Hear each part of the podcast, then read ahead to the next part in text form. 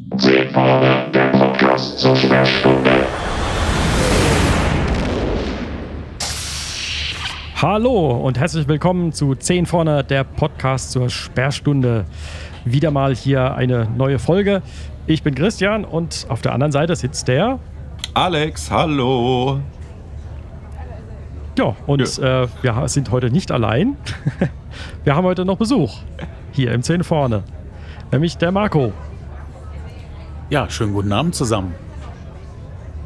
Hallo, hallo. Hallo, hallo. Ich freue mich sehr, sehr schön. hier zu sein. Wir freuen uns, dass du unser Gast bist heute. Auch wieder, Marco, wenn wir dich kurz vorstellen, du bist auch altgedienter Track-Fan, so wie sich das gehört, seit TNG mindestens Richtig. dabei. Insofern, ähm, ja, wir sind hier alle auf einem Level, würde ich behaupten, was das Fachwissen angeht. Und wir sind natürlich wieder hier, um über unsere äh, aktuelle Star Trek-Sendung zu sprechen, nämlich, und wir steigen auch direkt ein. Das heißt, bevor wir einsteigen mit Star Trek Discovery, Marco, wie geht's dir denn so bisher mit Staffel 3? Ich muss ganz ehrlich sagen, es ist ein. Ähm, die Kurve zeigt nach oben, eindeutig für mich. ähm, denn das hat verschiedene Gründe. Einerseits mh, finde ich in der aktuellen Staffel deutlich weniger Bullshit als bisher. Und dazu muss ich sagen, es ist also, ja, was mich wirklich immer wieder sehr, sehr, äh, ähm, was mir wehtut, mh, sind ganz, ganz viele unplausible ähm, Elemente, wie zum Beispiel ähm, ja, der rote Engel, ne? dieser äh, Future-Anzug, der auf einmal da war und das äh, im Grunde vor Kirk und äh, der Original Crew. Ähm, die, die Zeitkristalle und ähm, der Sporenantrieb nervt mich immer noch, dass er immer noch da ist, ist aber jetzt plausibel, dass er da ist. Beziehungsweise ist halt eben auch ein, ähm, ja, es ist ein Plot-Device für, für die ganze Handlung. Und ähm, ja, alles, was im Grunde magisch ist oder, oder ähm, mit, mit Science Fiction nicht mehr so viel zu tun hat, das äh, hat mich immer sehr, sehr genervt. Und das ist jetzt weniger geworden. Hm, Was ich äh, schön finde, ist, dass diese Zukunftsvision ähm, tatsächlich, äh, dass, dass das ganz gut weitergedacht worden ist, wie das aussehen könnte tausend Jahre später. Es ist nicht so absurd, wie äh, es hätte sein können. Und es gibt eben auch ganz, ganz viele Rückbezüge zu, äh, zu Classic Star Trek. Mm, Und das äh, macht es für mich, äh, ich sag mal, summa summarum zu einem besseren Erlebnis als zuvor. Das, Da können wir uns, glaube ich, auch größtenteils, also was heißt größtenteils anschließen. Ich müsste nur bei einer Sache mal reingrätschen. Äh, ich konnte es auch selbst nicht fassen, aber das Konzept der Zeitkristalle ist tatsächlich ein wissenschaftliches Ja. und es ist tatsächlich auf dem aktuellen Stand äh, der, äh, ich weiß nicht, ist das Physik, ist das Quantenphysik? Ich habe gar keine Ahnung. Ich habe es noch nicht mal im Ansatz verstanden und irgendwann entnervt aufgegeben. Aber da wollte ich mal die Autoren in Schutz nehmen, weil ich habe auch gedacht, das ist jetzt wieder hier so Harry Potter Zauberwelt. Ja, ja. Und äh, ja, ist es dann tatsächlich nicht. Und es ist dann wirklich gerade an der Stelle extrem schwer zu glauben, dass das wirklich was mit Wissenschaft zu tun hat und Zeitkristallen. Und wir kennen ja schon den Kanon, in dem es keine Zeitkristalle gab. Und na, wie kriegt man das jetzt alles wieder zusammen? Aber du hast schon recht. Es ist, es ist schwierig, das alles mit Kirk und so weiter in Einklang zu bringen, wenn Kirk aus der Perspektive halt die Zukunft ist. Aber das ist ja, das, das haben wir jetzt mittlerweile, ja, Man nimmt es irgendwie so hin, ja. ja, Ähm, genau. Mit den Zeitkristallen, ich habe tatsächlich die Wikipedia-Seite auch gefunden. Ich konnte aber nicht so ganz, also ich habe es nicht so gut verstehen können, um wirklich äh, bestätigen zu können, dass es das gleiche Konzept ist, das man uns bei Star Trek zeigt. Hm, Achso, eine Sache möchte ich noch hinzufügen, und zwar, ich sagte ja vorhin, es sind mehrere Dinge, die mir besser gefallen. Es ist auch das episodische Konzept, das irgendwie wieder aufgegriffen Ja. wurde und trotzdem über größere Arcs gespannt. Irgendwie doch ein ganz angenehmer, äh, eine ganz angenehme Abwechslung zu den ersten beiden Staffeln, wo man doch wieder äh, mehr auch zu alten Tugenden ähm, übergeht. Und das auch meiner Auffassung nach ganz gut schafft bis jetzt. Wie, wie geht's dir mit Michael Burnham? Also, dass Michael Burnham jetzt eigentlich, da kommen wir heute, wenn wir über Unification Teil 3 äh, reden, noch auf jeden Fall drauf. Aber was sagst du dazu, dass die äh, Serie sich halt schon sehr stark auf sie als Figur konzentriert und letztendlich, ähm, naja, vieles ihr zugeschrieben wird, was jetzt sozusagen an positiven Dingen passiert. Also dass Burnham immer der ausschlaggebende Grund ist, dass das und das dann tatsächlich passiert ist. Das ist tatsächlich äh, so der, der größte äh, Haken an der ganzen Sache. Mhm. Ähm, auch, ähm, ja, im Grunde so eine kaputte Figur wie Michael Burnham, die äh, im Grunde auch nichts richtig machen kann, äh, die dann aber so stilisiert wird zu, zu, äh, zu, zu einer allmächtigen Figur im Grunde. Ähm, trotz oder vielleicht auch wegen dieser ganzen Macken, ich weiß es nicht, vielleicht möchte man gerade uns das weismachen, dass also Menschen, die so kaputt sind wie Michael Burnham, eigentlich immer, ich sag mal, diejenigen sind, die alles vorantreiben und die durch, die durch ihre Fehler im Grunde auch Bewegung in die ganze Sache reinbringen. Ich kann es nicht so richtig festmachen. Mm, Passt aber irgendwie nicht so ganz zur Föderation, nee, oder? Also e- eben, eben, eben, das ist es ja. Und auch dieses, dieses ganz dramatische Overacting, äh, was mir auch ähm, jetzt in der, ähm, in der vorletzten Folge im Grunde noch wieder sehr, sehr bewusst wurde. Dadurch, dass sie ähm, in so einer Szene mit, mit Vance so, ähm, so, so bedeutungsschwanger sprach, dass ich mir dachte, okay, das ist wirklich nicht glaubwürdig. Ja? Also im Grunde ist es immer so diese Überbetonung, diese Überbetonung in jeder Szene. Und ähm, nee, so, so richtig leben kann ich mit dieser Figur nicht. Ähm, aber äh, man muss jetzt natürlich drüber nachdenken, wie würde man das auffangen, wenn sie jetzt nicht mehr da wäre. Es wäre auch ziemlich leer. Auf jeden Fall. Das ist ja das Problem an der Sache wäre ja dann schon, dass alle anderen Figuren, sie fangen ja jetzt so langsam an in der dritten Staffel, mal abgesehen von Saru, Tilly und Stammens, wobei die ja auch nur rudimentär entwickelt sind, ähm, die anderen Figuren auf der Brücke überhaupt mal so bisschen greifbarer zu machen. Also ich habe Ja. tatsächlich jetzt bei, bei den ersten paar Folgen, also gerade nach der zweiten Folge, habe ich also nochmal bei IMDb Memory Alpha nachgeschaut und so. War die schon immer da? Den sehe ich jetzt das erste Mal. Wer ist denn das? Auf einmal redet der jetzt. Wieso hatten der jetzt auf einmal Text? Und ähm, also und das ist schade, weil äh, wir haben im Vorgespräch haben wir natürlich wieder über unsere good old äh, alte Lieb naja, Lieblingsserie ist immer schwierig bei Star Trek, weil es so viel gibt, was aus unterschiedlichen Gründen toll ist. Aber wir haben über TNG gesprochen und TNG ist eine komplett eine Ensemble-Show. Da gibt, kriegt jede Figur mal eine Folge oder eine Geschichte und darf sich dann auch mit, also jede Figur ist, wird auch erzählt und ausgebaut. Und ich finde, dieses, ja, du hast schon recht, wir müssen uns mit Burnham, Burnham abfinden, ja, das, weil das geht nicht mehr anders. Das Konzept dieser Sendung ist Michael Burnham. Und dass sich alle, alles um sie dreht. Ist so ein bisschen wie bei den Simpsons, wenn ihr euch erinnert, mit Itchy und Scratchy, als Poochie, der von Homer gesprochen wurde, der Wunderhund dazu kam. Und jedes Mal, wenn äh, äh, Poochie nicht im Bild ist, müssen alle anderen Figuren fragen, wo ist Poochie? Wo ist Poochie? Und irgendwie ist es so ein bisschen so mit Michael Burnham. Also zumindest geht es mir so. Ja. Okay, interessanter Vergleich, ja. Aber das ist wohl wahr, ja. Ja, aber das stimmt. Äh, wenn man so die ganzen anderen Star Trek-Serien sich anguckt, ähm, ich bin übrigens auch parallel gerade so ein bisschen am Star Trek Enterprise mal wieder nachgucken. Äh, dritte Staffel, äh, direkt. Die sind die äh, Staffel, wollte ich mir mal, mal wieder angucken. Und äh, es ist schon auffällig, dass halt wirklich alle Serien, es sind Ensemble-Serien, Ja. alle. Nur Discovery eigentlich von Anfang an nicht wirklich. Ähm, und gut, Picard jetzt sowieso. Ich meine, das ist schon ein Titel. Äh, das ist äh, schon interessant, dass sich da Star Trek sozusagen da mal wegbewegt hat von diesen Ensemble-Shows.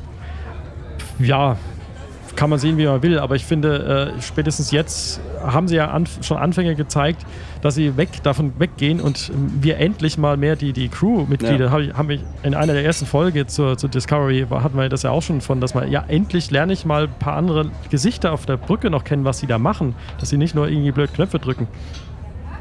Es ist aber noch sehr stark ausbaufähig, muss man dann doch schon sagen. Ich glaube nicht, Fall. dass es das ist, was die Autoren Stand heute wollen. Also ich glaube, sie wollen immer noch die Michael Burnham Show machen und ich würde sogar weitergehen. Es ist eigentlich Star Trek. Ich denke mir ja jede Woche quasi schon einen neuen Titel aus für die Serie. Aber jetzt bin ich irgendwie bei Star Trek Messias gelandet, wie alles begann und die, Föderat die Föderation toll wurde. Und irgendwie kommt es einem so vor. Und jetzt, jetzt würde ich auch gern, wirklich mit euch direkt gern einsteigen in Unification.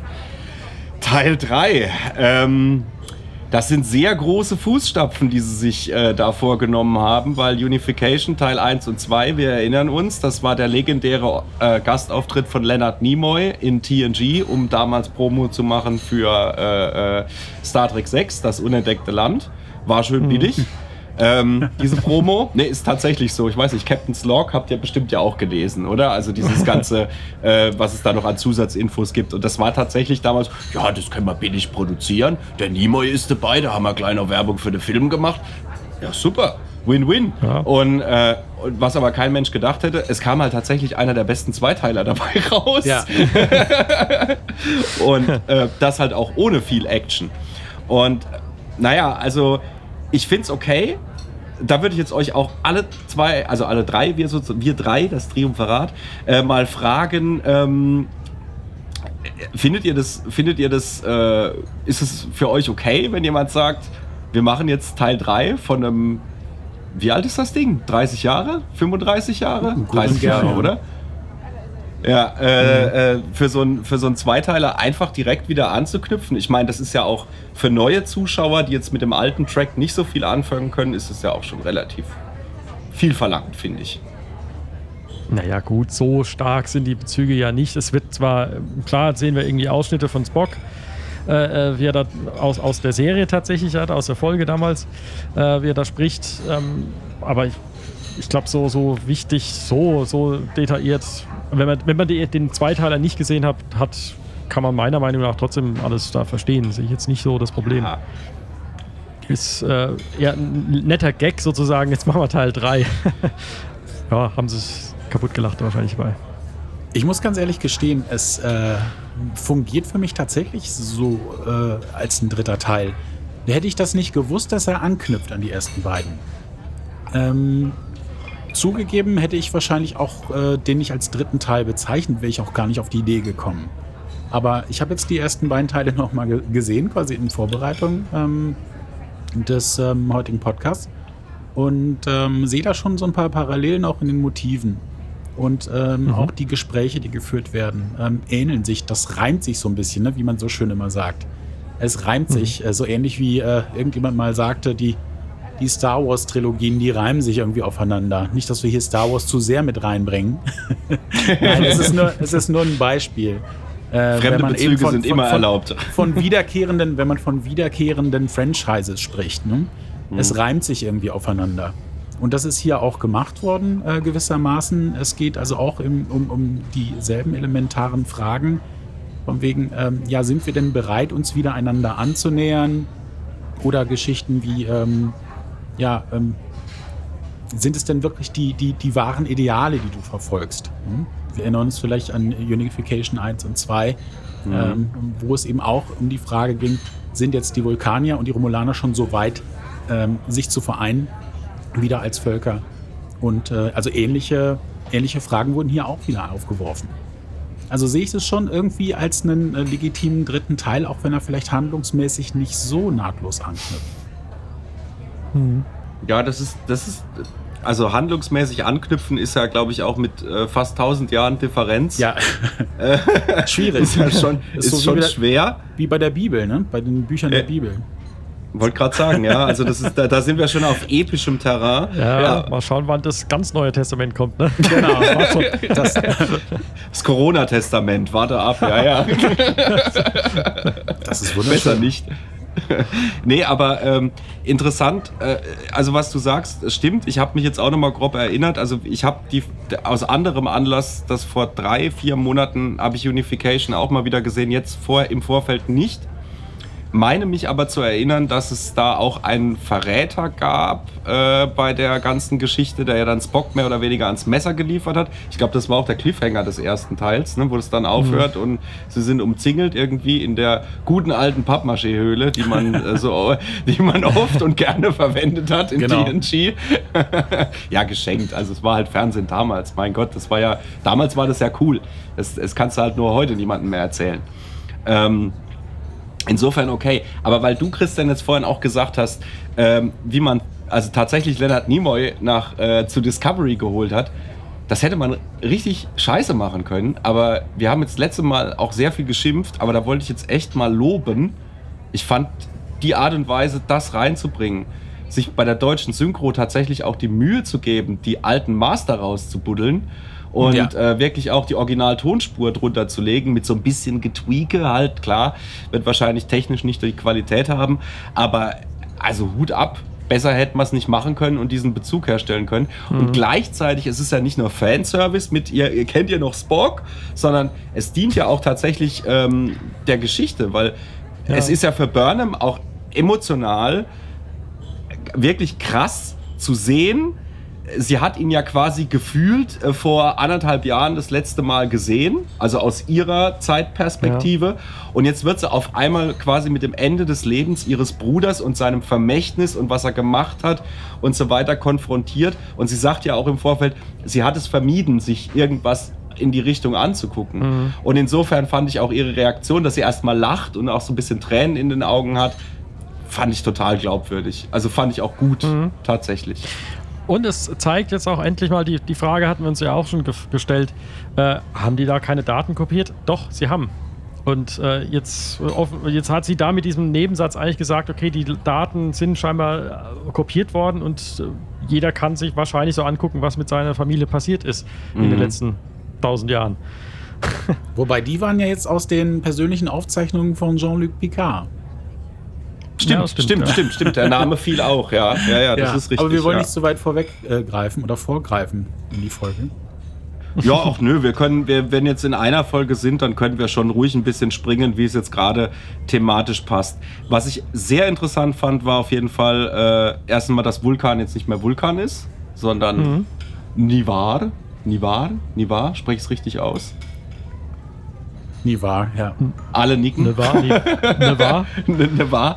Äh, also das ist sehr interessant, auch der Plot, dass sie die äh, Föderation verlassen haben.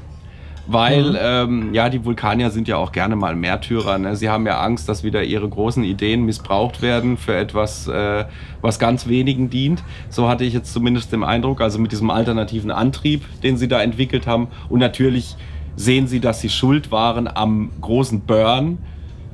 Hm. Also Und äh, noch ein Detail, was auch interessant ist, ähm, sie haben einen Präsident. Das lässt auch so ein bisschen auf, äh, auf deren äh, politisches System vielleicht äh, schließen, weil sonst gab es ja immer den Hohen Rat der Vulkanier. stimmt. Mir ist, mir ist kein vulkanischer Präsident bekannt. Das ist mir tatsächlich auch nicht aufgefallen, ne? dass jetzt das politische System Das ist- anscheinend ein anderes ist. Da Mhm. habe ich auch nicht gar drauf geachtet. Das ist ein interessanter Aspekt, tatsächlich, ja. Haben sie sich da den, Vulka den, den Romulanern angegriffen, wenn, äh, an, äh, angegriffen, angeglichen? Wenn ich da jetzt an ähm, Shinson denke, der ja auch, äh, Mhm. was war der Prätor? Nee, war nicht Prätor. Prätor war Senatsmitglied, ne? Das war ja auch so parlamentarische Demokratie in Mhm. etwa. Bei, den, bei den Romulanern, bevor, Ja, ja. bevor Shinson kam. Mhm. Könnt ihr mir da helfen? Wisst ihr da noch was? Oder könnt ihr das gerade zuordnen aus dem Stegreif? Leider kriege ich es nicht mehr auf die Reihe. Aber sie werden wohl. Nee, also es, es erinnerte an Rom, sozusagen, an die, die Ja. als gut. Ne? Ah, ja, richtig. Romulus. Ja, ja. Ja, sollte es ja auch, ne? Also, weil Romulus und Remus, Remana, ne? Also, ne? Ein Schelm, wer Böses dabei Das denkt. ergibt völlig Sinn, ja. Ja, klar. Was, was wohl aus den Remanern geworden ist, das hat man uns ja auch in PK nicht erzählt, was aus denen geworden ist. War das nicht der Planet Ja, stimmt. Ich Ja. hatte vor kurzem noch gedacht, in einer der ersten Folgen, ich glaube, das war sogar die erste Folge der dritten Staffel, dachte ich, ich hätte so einen Remaner gesehen in einem dieser Schiffe. In der Okay. ersten Szene, wo quasi, ich glaube, Book hatte den auf dem Schirm. Das war aber kein Remaner, es sah nur so ein bisschen so aus. Nee, das war ein anderes Alien, der war aus, ähm, der war aus Deep Space Nine. Äh, also, die hat man in Deep Space Nine das erste Mal gesehen. Mir fällt jetzt der Name der Spezies nicht mehr ein. Ähm, war aber äh, vielleicht am prominentesten einer dabei, als äh, Worf ähm, diese Daten kriegt, von wegen, äh, seine Familie könnte noch am Leben sein, die Überlebenden des Kitomer-Massakers, wo er da die, in dieses, diese romulanisch-klingonische Kolonie findet. Und die Daten kriegt er, die sehen relativ schräg aus. Die haben sie, glaube ich, auch zwei, dreimal verwendet, Deep Space Nine relativ oft. Und das war wiederum das Redesign von der Alien-Spezies, dessen, deren Name mir jetzt nicht einfällt. Okay, also es ging tatsächlich sehr in die Richtung der, also wie ich die Remaner äh, wahrgenommen habe. Aber die kennt man ja auch im Grunde kaum aus der Lore. Äh, insofern Nee. äh, nur hatten so ein bisschen was Nosferatu-haftes und das ist eigentlich auch schon alles, an das man sich erinnert. Ja, die wirkten auch, und ich glaube, das ist auch kein Geheimnis für halt den großartigen Star Trek-Film Nemesis äh, aus dem Hut gezaubert, würde ich jetzt mal behaupten. In der Tat, ja. Ja, nee, aber lasst uns mal zurückkommen jetzt äh, zur Motivation der äh, Vulkanier Schrägstrich Romulaner. Also es schön ist ja, dass Spock Erfolg hatte mit seiner Unification, hat ja geklappt. Ähm, das auf jeden Fall auf der Habenseite. Ähm, aber dann halt diese, äh, diese Lossagung von der Föderation und ähm, ich habe tatsächlich auch so ein bisschen Parallelen äh, gesehen zu unserer jetzigen Zeit, vor allen Dingen zu der Spaltung in der Gesellschaft, wenn ich jetzt an Amerika Mhm. denke beispielsweise. Wenn, Ja. ihr, wenn ihr euch jetzt auch mal anschaut, wie dieses, jetzt, ich habe es mir extra aufgeschrieben und jetzt kann ich meine Schrift nicht mehr lesen, ähm, Tekal Neket, dieses äh, Quorum, Mhm. also es ist ja auch eigentlich nichts anderes als eine Disputation.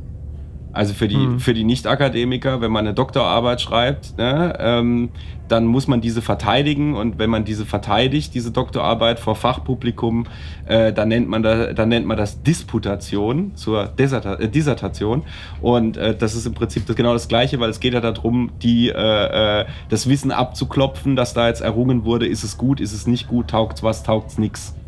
Mhm. Und das war ja quasi das, das, das Gleiche. Und da, da war ja wirklich interessant, diese Spaltung, die ja dann auch deutlich zu sehen war. Der Rum, der Rum, äh, der, die Romulaner, von denen man erstmal ausgegangen wäre, die werden wohl querschießen, die alten Intriganten. Und dann haben wir ja den Hardcore äh, ähm, Vulkanier, von dem man eigentlich dachte, der ist doch am ehesten der Wahrheit verpflichtet. Und das war ja ein schöner Twist, dass es genau Mhm. andersrum war. Ja. Was mich jetzt überrascht hat, ist, dass tatsächlich, äh, dass, dass es noch zwei Völker sind, ne? nach äh, sehr, sehr langer Zeit im Grunde ja. Die, die äh, Ver Wiedervereinigung hat ja vor wie vielen Jahren jetzt äh, genau stattgefunden? Hat das jemand von euch auf dem Zettel? Jetzt ehrlich gesagt nicht, aber das war nach Spocks Tod Nach auf jeden Spocks Fall. Tod, ne? Das, also es könnte also auch schon um die tausend Jahre her sein. Und ähm, Mhm. dafür wirkt es für mich ähm, ein bisschen befremdlich, dass es tatsächlich immer noch Vulkanier und Romulaner sind. Und dass es noch kein ja, ja, Mischvolk, wenn man so möchte, ist. Mhm. Ja.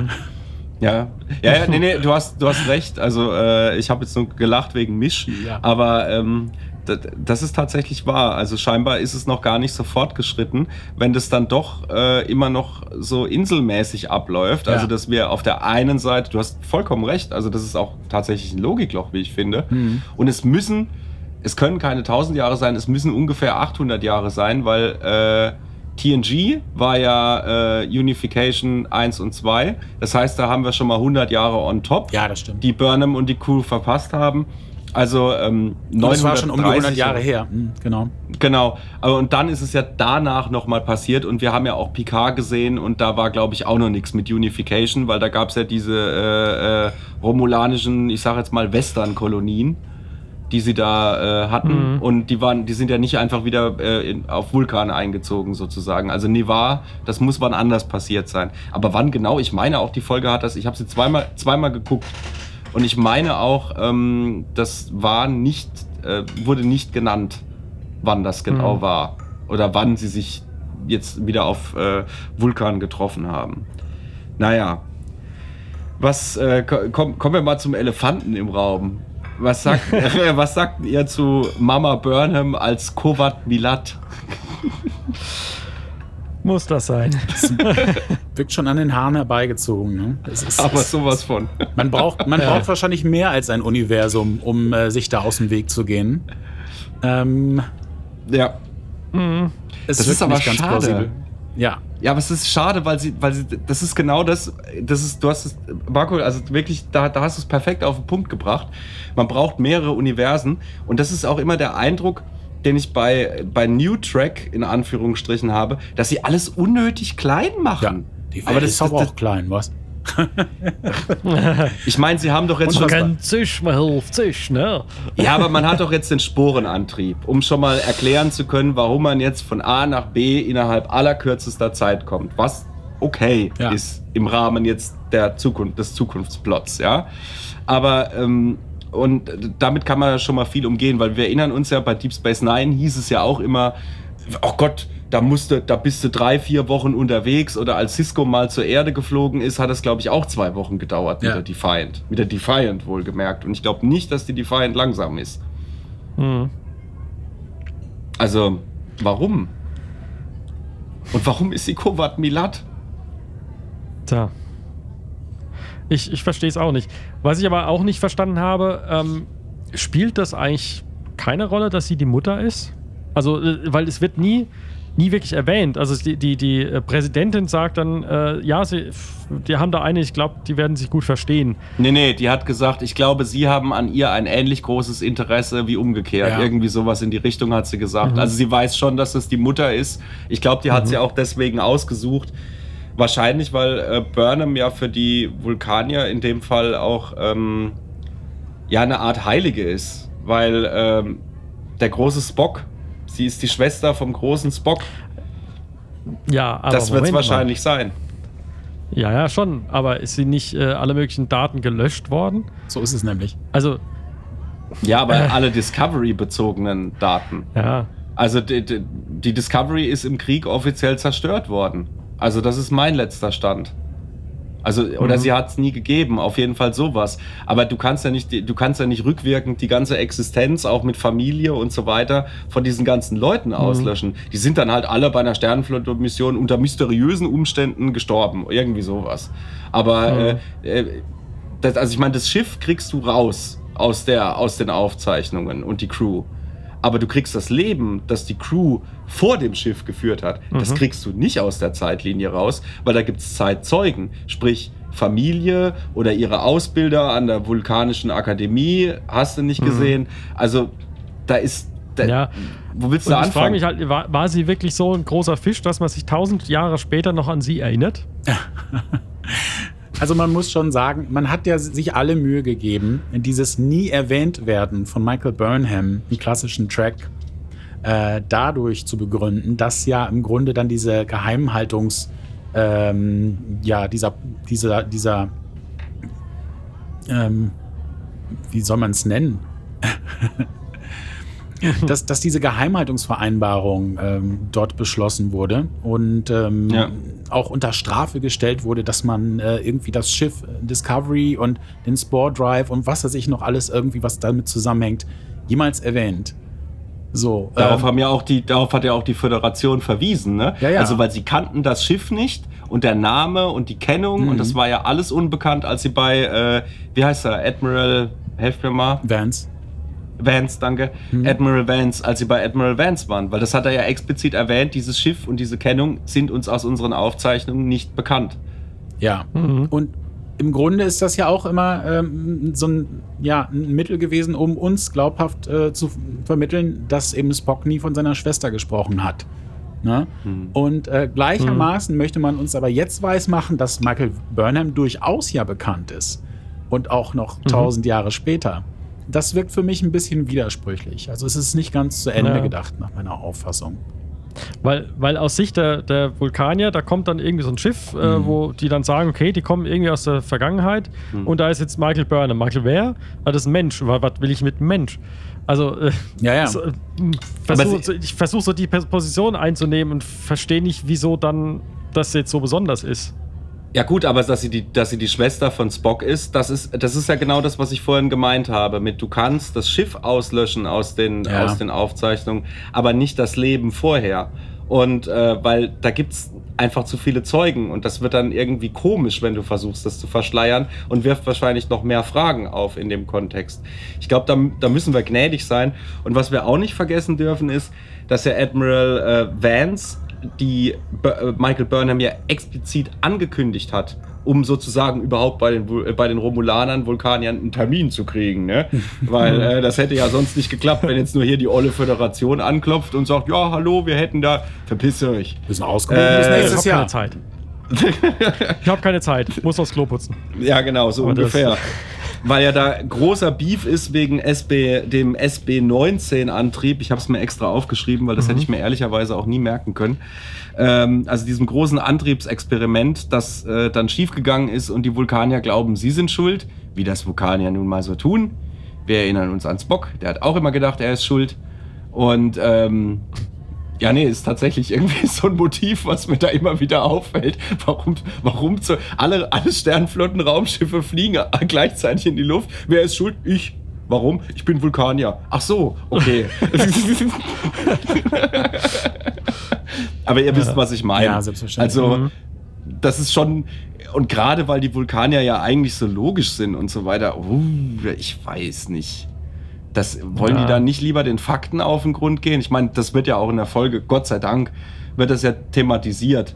Äh, wo ist denn bitte euer vulkanischer Ethos, Fakten und so weiter? Ja, also das, das, das ist schon gut, dass das auch nochmal explizit rauskommt. Aber ich komme halt echt nicht drauf klar, dass Mama Burnham jetzt also aus, auch noch Kovat Milat ist und muss man da nicht irgendwie von Geburt ausgebildet werden? Ich meine, das ist ja auch mit Picard eingeführt worden, dieses Kovat Milat Konzept. Ähm, Mhm. Ja, vielleicht nicht Aber- zwangsläufig. Aber das Aber ist kann man schon. das in einem, Ja- einem Jahr Crashkurs machen? Es wirkt schon sehr, sehr kurz, ja. Also lazy writing, würde ich sagen, ne? Also echt faules Schreiben. Autoren haben gedacht, es ist, glaube ich, Ja. das alte Discovery-Problem. Tausend Fässer aufgemacht und irgendwann merken, merken sie, oh, wir müssen die Fässer wieder zumachen. Ja, was machen wir denn jetzt mit der Mutter? Die haben wir gar nicht mehr auf dem Schirm. Ja, äh. Jo, hm, keine Ahnung. Ja, ich bin mal gespannt, was da mit diesem Covid-19, äh, SB19, äh, was es genau ist. Also ob das dann irgendwie äh, Stargates sind oder was. äh Christian, darf ich dir was sagen? ja?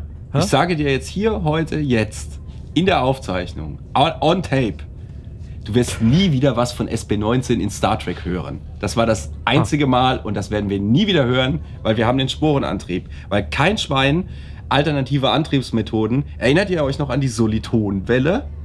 Hallo? Aber Das war relativ weit.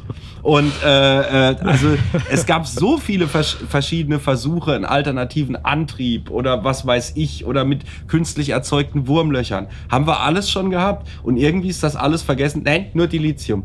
Also ich wäre ganz froh drum, wenn sie jetzt, äh, ich sag mal, statt des Sporenantriebes wirklich einen anderen äh, mega fortschrittlichen Antrieb aus dem Hut zaubern würden.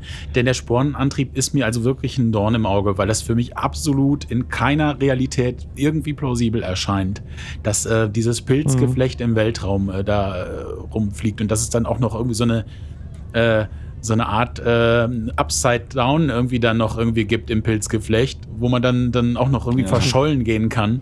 Ähm, also bitte. Ja, aber ich glaube an dem Punkt der Serie Staffel 3 und damit müssen wir uns jetzt, ich meine, Marco, du hast vollkommen recht und ich bin da komplett bei dir, aber äh, ich habe mich damit abgefunden. Also ist, wir, wir, wir dürfen uns ja jetzt auch nicht selbst das Leben zu schwer machen. Also gerade letzt, in der letzten Folge haben wir auch extrem rumgemeckert. Ja. Ich guck's, ich guck's immer noch gerne. Also äh, trotz allem. Ich auch, Und, natürlich. Ähm, aber, aber ich muss jetzt auch sagen, es fällt mir zunehmend schwerer, wenn es wieder haarsträubender wird, weil es ist ja immer das gleiche Schema. Die Staffel fängt an, alle denken sich, jetzt wird's gut, jetzt wird's gut, jetzt kriegen die die Kurve. Dann läuft die Staffel so vor sich hin und ja, hm, ja. Und dann denkst du wieder, oh Mann, Leute, ihr, ihr, Es ist gut möglich, dass sie sich wieder verzetteln. Ja. Ja, nee, das es fängt ja jetzt schon wieder an. Sie machen ja tausend Fässer auf. Lasst mich mal ein paar Beispiele bringen. Ich versuche es schnell zu machen. Ähm, Detmar und ihr Depressionsproblem. Ja? Mhm. Also ich weiß nicht, was die in der Zukunft über Depressionen wissen. Ich weiß darüber eine ganze Menge. Und ähm, die dürfte gar nicht mehr im Dienst sein. Also Personalmangel hin oder her, aber die Frau ist eine Gefahr für sich und für andere, wenn sie ausgerechnet auch noch die Pilotin dieses Raumschiffs ist. Schon, Mhm. ja. Das ist, das ist einfach nicht plausibel. Die hat massive Probleme. Die müsste sich erstmal um ihre Psychoscheiße kümmern und dann kann sie weitermachen. Ja? Punkt 1. Ähm, dann Punkt 2. Wir haben groß angeteasert, angetrailert bekommen, die so besonderen Stirnglühfähigkeiten von Book, dass er mit der Natur kommunizieren kann. Ich habe gedacht, die haben irgendwas in petto. Da kommt noch was. Nee, es ist einfach, es ist einfach nur da. Und, und oder jetzt auch mit Giorgio, äh, mit, ihrem, mit ihrem krassen Problem.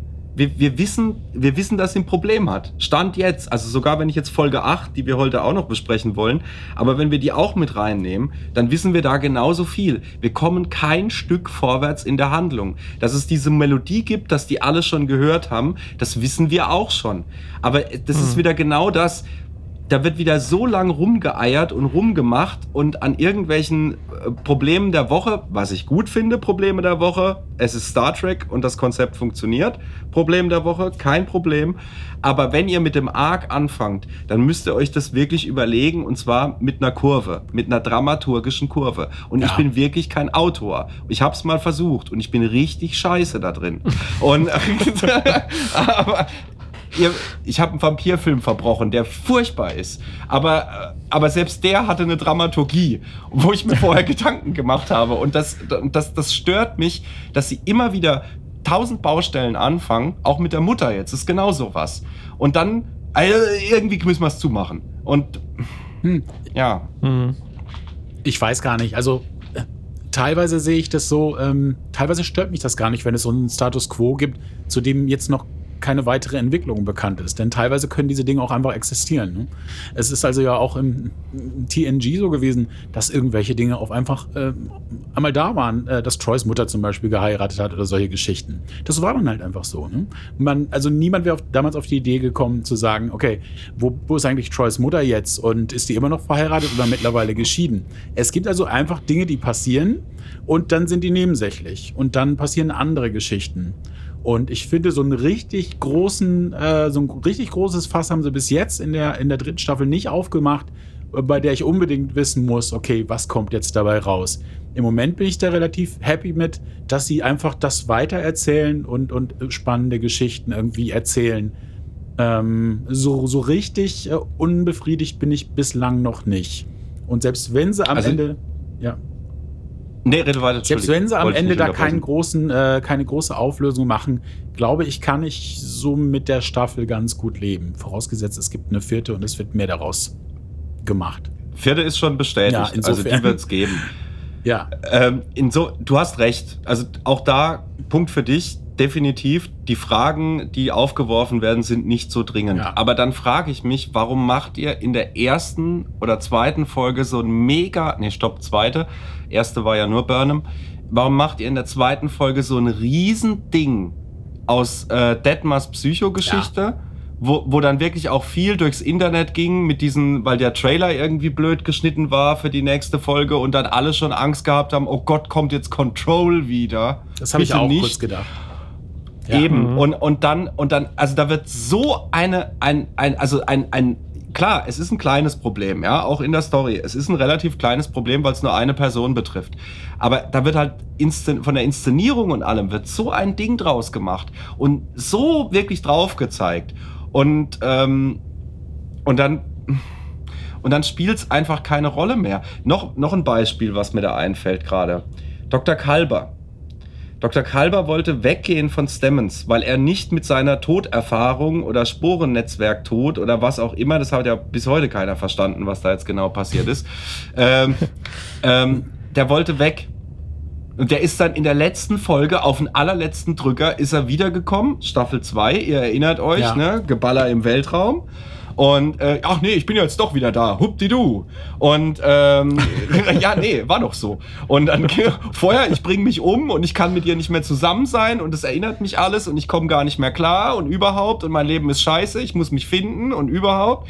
Und dann huppdidu, ich bin wieder da. Ich bin euer lustiger Dr. Kalber. Und äh, so ist er jetzt auch ehrlich gesagt wieder. Er ist wieder der lustige Dr. Kalber, den alle gern haben. Ich mag den, ja. Also der ist jetzt wieder, ich jammer auf hohem Niveau. Ich mag die Figur. Ich finde auch gut, dass er da ist. Ich würde mich aufregen, wenn er nicht da, Da wäre. muss ich tatsächlich doch was sagen. Ne? Es gibt im, im, münsterländischen, äh, im münsterländischen Sprachgebrauch gibt es einen Ausdruck, der heißt rumkalbern. Das ist ehrlich so.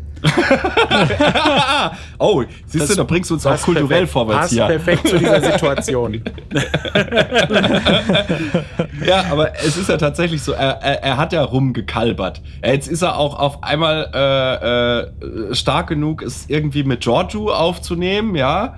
Äh, und auch die Beziehung mit Stemmons ist wohl da, ja, ne, als wäre nie was Läuft. gewesen. Läuft. Der Mann wirkt auch sehr ausgeglichen, sehr bei sich, sehr glücklich und also alles cool. Aber dann frage ich mich, warum macht er das dann? Der hätte doch einfach, das hätte es doch alles nicht gebraucht. Dann gebt uns doch einfach, gebt uns doch ein bisschen Futter. Was macht er gern? Was isst er gern? Was, womit beschäftigt er sich in seiner Freizeit? Was, baut doch mal die Figuren richtig auf. Nutzt doch die Zeit dafür. Weil Kayla Detmar ist wieder so ein wunderbares Beispiel dafür. Was könnt ihr mir die über die sagen, außer dass sie offensichtlich ein Psychoproblem hat, die Pilotin von der Discovery ist und irgend so ein Geschwurbel-Computer-Ding mit äh, äh, Kontaktlinse am Auge hat. Ja. Boah. Ey, da muss ich dir genauso beipflichten. Ja. Ja, aber das ist doch so schade. Also das ist, dann nutzt doch die Zeit für sowas. Also das, äh, das muss ja jetzt Ja, nicht Seifenoper sein, aber so ein bisschen die Charaktere ein bisschen rausarbeiten.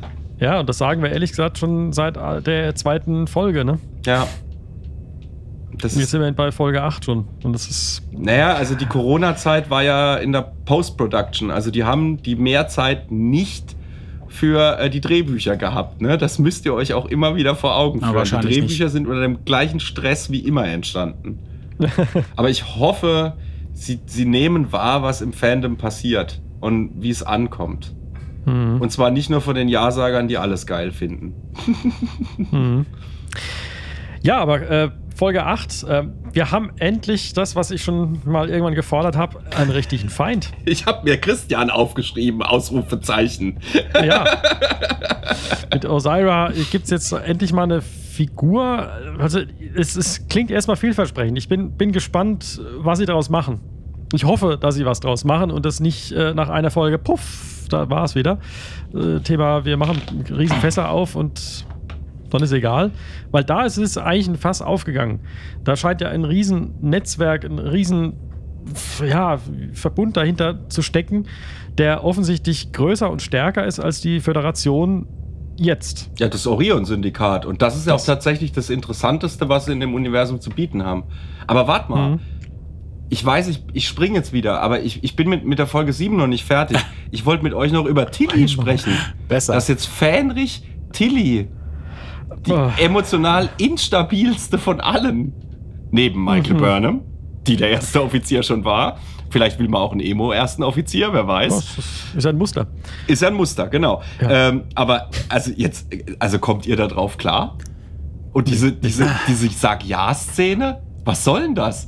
Es, stellt euch mal vor, dass der Riker so, so, so zu Jordi kommt und, oh, der Picard wird mich gern zum ersten Offizier machen, aber ich weiß nicht. Oder Wesley und, am besten Und sogar. dann, und dann, ja, oder Wesley. Ja, nee, es müsste, tatsächlich, es müsste Wesley sein. Und jetzt stellt euch bitte vor, dass alle im Maschinenraum dann auf einmal zusammenkommen und sag ja, Wesley, sag ja! Inklusive Worf und Geinen. also, es ist doch. Also, aber, aber wisst ihr, was das Problem ist? Hm? Sie haben niemand anderen. Weil sonst müssten sie, ne- also Also, in der Story Sinn ergeben würde jemand aus der Zeit. Ja. Ja. Von der Föderation. Das würde Sinn ergeben. So als Vermittler zwischen dieser Ja. neuen Zeit und der Föderation, so wie sie heute ist, das würde Sinn ergeben. das wäre auch spannend gewesen, glaube ich. Hätte ganz interessante Spannungen und Konflikte auch mit sich gebracht. Ja. Eben, aber sie, stimmt, ha ja. sie haben sich für ja für die neue Figur haben sie sich ja für eine 16-Jährige entschieden, die super ist. Ja. Also für äh, er, sie, es, die, habe ich jetzt gelernt, sagen wir. Auf Deutsch. Day soll das ja. eigentlich. Ja, Day, genau. Day, Day Day in Deutsch. Day, die. ja, aber was wie willst du denn das übersetzen? Also das ist ja echt ein Ja, das, das ist schon hart. Also das ist tatsächlich, äh, da, da stelle ich mir auch gerade vor, wie die, die Dialogbücher übersetzt haben und dann gedacht, oh, scheiße, was macht man da jetzt? Weil das kannst du ja nicht, wenn du es auf Deutsch direkt übersetzt, dann ergibt es überhaupt gar keinen Sinn, weil es halt einfach sie Ja. ist. Ja. Das verstehst du nicht. Und äh, dann haben sie halt äh, they draus gemacht. Schön und gut. Blöderweise kann der Synchronsprecher kein TH aussprechen. Blöde Geschichte, aber, Aber das Day, das Day haben die nicht erfunden. Ne? Das, das, das gab es schon äh, durchaus. Also das ist eine der vielen äh, Ausweichformen, ähm, die man. Ähm, Ja, ja, das, das gibt's. Also ich hatte jetzt gerade äh, Zufall, äh, mir ist es jetzt gerade in diesem Sommer äh, gleich mehrfach begegnet äh, bei einer Produktion, wo gleich zwei Schauspielerinnen, ja, also so angesprochen werden Ja. wollten. Das waren äh, am- äh, nicht deutsche Schauspieler, deswegen. okay. Ja. Ja, und ja. Wolltest du dazu jetzt noch was sagen? Christian, sorry. Nö, aber es, äh, ja. Weil ich habe noch was auf dem Zettel zu Folge 7, weil wir haben ja den eigentlichen Konflikt noch gar nicht durchgesprochen, nämlich dieses, äh, dieses Quorum, also das äh, Türkal-Neket, das da äh, du- durchgeführt wurde. Und dass das dann letztendlich auch wieder ein Vehikel ist für äh, Burnhams, ich gehöre nicht hierher. Also für ihr Problem. Dass dann am Schluss auch wieder, äh, ich habe jetzt gerade Trump im Ohr, miraculously äh, äh, geheilt ist, ja. Und it will go away sometime. Miraculously. Und äh, ja, aber ihr wisst, was ich meine. Ähm, weil genauso kam es mir dann nämlich auch vor. Also ich finde ja gut, dass sie sich wieder gefunden hat. Und ich finde ja auch schön, dass sie bei der Discovery bleibt. Weil Discovery ohne Michael Burnham wird's- wird nicht stattfinden. Weiß ich. Aber ähm, ja, wie, wie geht's euch damit, dass dann diese ganze äh, Spaltung auch der Romulaner und Vulkanier, wo es ja eigentlich um die gehen sollte und deren Konflikt mit der Föderation letztlich dann nur dazu gebraucht wird, dass die heilige Michael Burnham wieder ein Problem hat mit sich selber, das wir jetzt alle zusammen mit Gruppenkuscheln lösen wollen. ja. Was soll man dazu sagen? Ja, ich habe euch in die Ecke gedrängt. Es, es ist tatsächlich so, dass das, was ich vorhin schon sagte, dass durch dieses Kaputte, ne, dass die so kaputt ist, das, das bringt uns quasi immer in der Story vorwärts. Und das benutzt man natürlich auch schamlos. Und ähm, im Moment sehe ich da auch kein, Ab, äh, kein, kein Abweichen von. Denn äh, es bringt ja auch die Diskussion, ob sie jetzt gut oder schlecht sind, ob die, die, die Meinungsmehrheit gut oder schlecht ist. Es, es bringt halt jede Menge, äh, jede Menge Bass, ne? Das ist also, du, Mhm. Du, du, bringst die, du bringst die Leute zum Reden. Und es ist nicht so, dass die Leute das jetzt nicht mehr gucken würden. Mhm. Ja, klar, aber, aber äh, was sagt, äh, äh, wie steht ihr dann dazu, dass sie dann also auch einfach so aus ihrem Befinden quasi heraus entscheidet? Nee, eigentlich nicht. Das ist ja das einzige Selbstlose, was sie dann tatsächlich tut. Ja. Äh, Sie zieht es äh, zurück. zu sagen, ich ziehe meine Anfrage zurück. Aber im Kontext ihres Auftrags? Ja und nein. Ich muss aber ehrlich sagen, da, da hatte ich gedacht, okay, jetzt sind wir wieder bei Star Trek. Ja, man Ja, hat auch Sarus Blick gesehen, ne? Das muss ich dann auch sagen, das haben sie schön gemacht. Sarus Blick Ja. dann als Reaktion auf diese Meinungsänderung oder diesen, diesen Richtungswechsel war sehr, sehr schön, Mhm. die ganze Situation. Und tatsächlich, ja, das ist, das ist im Grunde ein Zurück, äh, ein, ähm, nur ein Rückbezug auf die klassischen Star Trek-Ideale. Mhm. Wenn auch. Ja, aber das, Also das bevor, bevor jetzt die, die, die Gesellschaft da komplett zerbricht, äh, Ja. daran will die Föderation keine Schuld haben. Oder in dem Fall Michael Burnham. Aber, aber das ist ja auch interessant. äh, Also, das heißt, also Marco, du hast es ja vorhin auch schon so auf den Punkt gebracht, aber dass diese, dass die offensichtlich mit ihrer Unification nach fast 1000 Jahren gar nicht so weit gekommen sind. Ne? Da Nee. braucht es nur ein, äh, ein Fetzen von außen und dann ist wieder diese ganz krasse Spaltung da und vor allen Dingen auch, und da musste ich wirklich an Amerika denken, als, äh, als der äh, äh, Romulaner gesagt hat, nee, ich geb's dir einfach. Hindert mich doch dran, ihr Arschgeigen. Ja. Die Information, also die SB19-Daten in dem Fall. Mhm. Also, Und immer noch Und- dieses Wir und Ihr, ne? Also es ja, ja, ist ja, ja, Mhm. wie du schon gesagt hast, auch, ja. Also, das ist, da Us ist, and Them. Es ist die Frage, ist da eigentlich so viel da, worauf Spock stolz sein kann? Weil eigentlich sind sie ja nur räumlich zusammen, aber mehr halt auch nicht, ne? Vereinigten Staaten von Nevar. Hört sich sehr schön an, schön. muss ich sagen. Ja, Ja. das ist schön. Ja, es ist.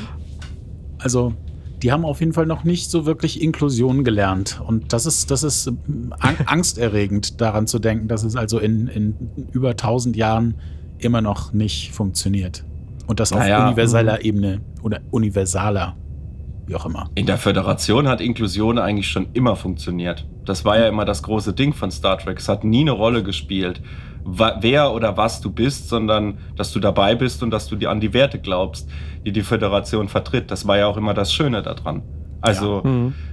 deswegen ist es manchmal auch ein bisschen schwierig, äh, wenn äh, dann es dann heißt, ähm, und da können wir eigentlich gleich in die nächste Folge dann kommen, es sei denn, es hat noch jemand was zu der.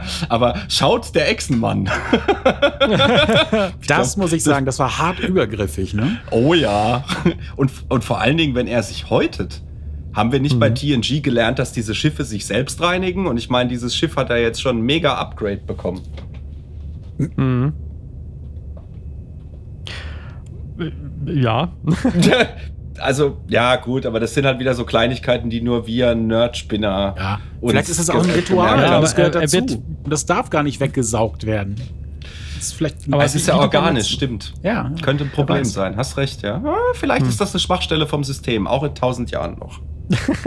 Ja, oder, oder Ja, aber wie, wie du beim letzten Mal schon gesagt hast, äh, ist es so die Sorge, dass äh, ähm, Linus so ein bisschen als Witzfigur Ja. halt benutzt wird. Und, Und das da ist halt doof. noch mehr. Komm, wir poolen ihm was aus dem Gesicht. So, Ja. äh, was?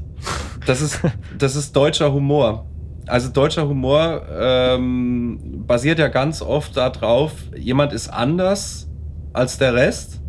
Also machen wir uns über den lustig. Guckt euch mal Comedy-Sachen aus den 80ern an, habt ihr auch gesehen, 90ern. Hier Otto, ne? schwarze Ja. Hände, schwarze Füße.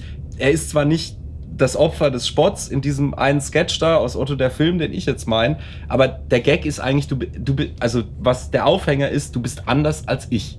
Ja, Und, und das darf bei Star Trek halt nicht sein, weil das spielt keine Rolle. Vielleicht nicht unbedingt Hm. typisch deutsch ausschließlich. Also ich denke mal auch. nee, äh, das war zu hart. Ja, das stimmt aber schon. es ist schon Hast richtig. recht. Wa- Was mich auch bis heute, ich habe also auch noch nirgendwo äh, irgendwo die Frage gelesen, warum heißt Linus eigentlich Linus? Ist doch ein, ein Saurianer, oder? Warum heißt der, warum heißt der Linus? Das hört sich so, so irdisch an. ja, Ähm, vielleicht gut. ist er verwandt mit Menschen über ein paar Ecken. Oder Ich mein, vielleicht ist es einfach ein Spitzname, weil sein echter Name nicht aussprechbar ist. Das kann aber- auch sein, ja. Das, das, das irritiert mich. Ich seine glaub, Eltern die, haben keinen Peanuts geguckt, aber die ganze Figur ist so ein bisschen so als Fragezeichen konstruiert, ne? Ja, aber naja. es ist, es ist schade, dass er halt nur als, als äh, Gag missbraucht wird. Ich meine, das, das war ja schon beim letzten Mal hier, dass er die, äh, dass er den- den Kommunikator als einziger nicht äh, erklärt kriegt, ne? Und sich ständig verbeamt. aber Das war wirklich lustig, muss ich sagen. Das hat mir Ja, das war schon lustig. Ich mag, ich mag Linus auch und ich fand auch den Gag gut. Und ich fand auch den Gag gut, dass äh, Saru jetzt auf der Suche ist nach seinem persönlichen Engage. Aber äh, das fand ich schön, weil das ist, ja, das hat Das muss- habt ihr echt gelacht. ja, da muss man auch, da muss man ja, da muss man ja auch irgendwie erstmal dazukommen, ja. Also so ein, äh, Ja. so ein Trademark zu entwickeln und den sucht jetzt halt Saru halt. Aber ich finde schön die Reaktion von allen anderen, wie sie dann auch Ja. gucken. Also so, ah, das war, Das war's noch nicht. Also das war, nach meiner Einschätzung war das angenehmer Comic Relief und ich muss auch sagen, als Auf ich jeden noch Fall. Unification 1 und 2 nochmal gesehen habe, die Szene mit, mit Worf äh, und der klingonischen Oper, muss ich sagen, da habe ich auch nochmal oder wurde daran erinnert, dass ja im Grunde diese Art von Humor in Star Trek Ja. immer schon ein Thema war und für uns jetzt nur so fremd wirkt, weil das für uns äh, irgendwie, ne, weil wir natürlich an allem irgendwie uns aufhängen, was uns jetzt hier so ein bisschen stört oder was, was vielleicht in den Ton nicht so ganz reinpasst. Gegeben hat es das aber immer schon. Und ne, Das stimmt, ja. Du hast recht, ja, du hast völlig recht. Also, das ist, das ist tatsächlich, das ist tatsächlich der Fall. Aber bei Unification, ganz kurz, das ist auch das letzte dann zu der Folge und dann sind wir wirklich nur noch bei acht. Eine Sache hat mich wirklich, also da hätte ich, da hätte ich wirklich was in den Fernseher schmeißen können. Äh, äh, war als Mama Burnham, die auch, also die ich unerträglich finde als Person, aber gut, als Mama Burnham dann zu äh, ihrer Tochter sagt, ja, Spock ist wahrscheinlich dann auch nur der geworden, der er war, äh, war wegen dir. Und dann, und dann, und dann habe ich, und dann hab ich echt gedacht, ey, ist das Ja. jetzt wirklich, also Das- alles in Star Trek ist Michael Burnham und Michael Burnham ist Star Trek und Leute, ist das wirklich das, was ihr uns erzählen wollt? Also, Das ist Boah, tatsächlich das das, größte Problem, Brocken. das ich auch so im, im allgemeinen Konsens gesehen habe, dass also Menschen äh, oder Fans und Nicht-Fans allgemein mit dieser Folge hatten. Ja. Spock ist Spock und Spock ist Spock, weil er Spock ist und Ja. weil er das erlebt hat, was Spock erlebt hat. Also, und dazu zähle ich jetzt nicht die zweite Staffel Discovery. Sorry. Wobei ja sicherlich jeder, der mit Spock zu tun hatte, irgendwie sein Leben mitbestimmt hat, muss man ja, Ja. sagen. Jeder, der in seinem Umfeld war, seine Mutter, sein Vater, seine, äh, seine Weggefährten, ne, seine, seine Kollegen. Wir Pädagogen Kasper nennen sowas Sozialisation. Das hat Ja. jeder Mensch. Also wir, du wirst immer zwangsläufig durch dein Umfeld geprägt. Das Klar. ist doch ganz klar. Aber das dann, ah, das dann, dann auch, also dieses so, ge- das ist ja genau das, was mich stört. Dieses dann so genau zu verorten wollen, ja, das war schon immer Michael Burnham. Hm. Und das ist ja auch das, was Tilly gesagt hat. Du machst alle besser. Ja, so wie, Ja, sie macht alle besser, aber nur wenn sie Schnaps dabei hat. so wie Blofeld im Grunde auch äh, die ganzen, die ganzen Bösewichte aus den letzten James Bond-Filmen irgendwie im Hintergrund gesteuert hat. Wie ein Marionettenspieler. Mhm. Man kann es immer, das ist, das ist so ein ganz, ganz fauler Redcon, ganz, ganz fies. Convenient, sag ich Ja, dann ja. nur. Ja. Ja, ja. Aber ich glaube, wir, wir müssen jetzt einfach damit klarkommen, dass halt Discovery halt nun mal die Michael Burnham Show ist. Es ist so, letztlich wird es wahrscheinlich darauf hinauslaufen, dass sie irgendwann Chefin von alles wird. Das ist dann wahrscheinlich die letzte Folge. Königin des Universums. Und in, und in der Zeit zurückreist und die Föderation gründet. Das ist Richtig. Und dann ist sie auch ihre eigene Tochter und ihre eigene Mutter. ja, stimmt. Oh, jetzt, jetzt wird's, Und- jetzt und wird's aber creepy. oh Gott. Nee, ist, Oh das hört sich jetzt absurd geht's? an, aber es gibt tatsächlich einen Film, der das als Plot hat. Äh, Du meinst, ähm, den habe ich gerade vor kurzem gesehen. Äh, mit? Ethan Hawke, meinst du den? Äh, Predestination heißt der, ja, glaub ich, genau, ne? das ist er. Oh, Mhm. Entschuldigung, das war jetzt Spoiler für alle, die den Film nicht gesehen haben. Und zwar ein ganz gemeiner Spoiler, weil er und- den ganzen Film Und die versaut. Serie Dark hat auch ein ähnliches Thema aufgegriffen. Ja. Das stimmt, ja. ja. Aber bei Dark ein bisschen ausgefeilter. Aber bei Dark kann Schon. man als Schauspieler auch wirklich super Geld verdienen, wenn man verwirrt gucken kann. Das stimmt. Und auf Kommando weinen. Aber Mhm. das trifft auch auf Star Trek zu. Oh ja. Wie wir jetzt äh, gemerkt haben. es gab irgendein Meme im Internet. Äh, ich habe es jetzt leider nicht äh, nochmal finden können, weil ich es so schnell durchgeklickt habe. Thank God it's Cry Day. das, Ah, das ist schön. Sehr, Es gibt's mit der das ist Emo-Track, ne? ja. Der Emo-Track, ja, haben wir es wieder. Ja, Ja, ja. Wobei jetzt äh, Folge 8 ist die erste Folge, glaube ich, äh, wenn ich mich richtig erinnere, wo Michael Burnham am Ende nicht weint. stimmt, stimmt, stimmt, stimmt. Uha. Ich habe auch gedacht, als die Folge zu Ende war, habe ich mal nicht hingeguckt. Aber das war nicht der Grund, warum ich es nicht gesehen habe. Nein. Oh, sind wir fies, ey. also sie, man, muss ja, man muss ja fairerweise sagen, sie hat ja schon meistens auch, also ich kann immer nachvollziehen, warum sie heult. Also es ist ein bisschen viel und sie sind alle sehr emotional. Ja, Tilly, ich meine dich, obwohl ich Tilly sehr mag, aber in letzter Staffel 2 wussten sie ja gar nichts mit Tilly anzufangen. Und jetzt kommen sie so langsam wieder auf den Trichter. Deswegen haben sie sie, glaube ich, auch zum ersten Offizier gemacht, was halt einfach keinen Sinn ergibt. Aber okay. So what? Ist halt so. Aus, aus Sicht der Serie ergibt es halt schon Sinn. Ja. Und eigentlich ist sie ja gerade keine so, so schlechte Wahl, weil sie hat ja schon was drauf und sie kommt ja auch immer wieder auf ein paar gute Ideen. Und sie ist jemand, der tatsächlich mit der ganzen Crew viel und gerne kommuniziert. Was vielleicht so gar nicht schlecht in der Position ist. Aber wäre sie doch besser Counselor geworden, Mensch.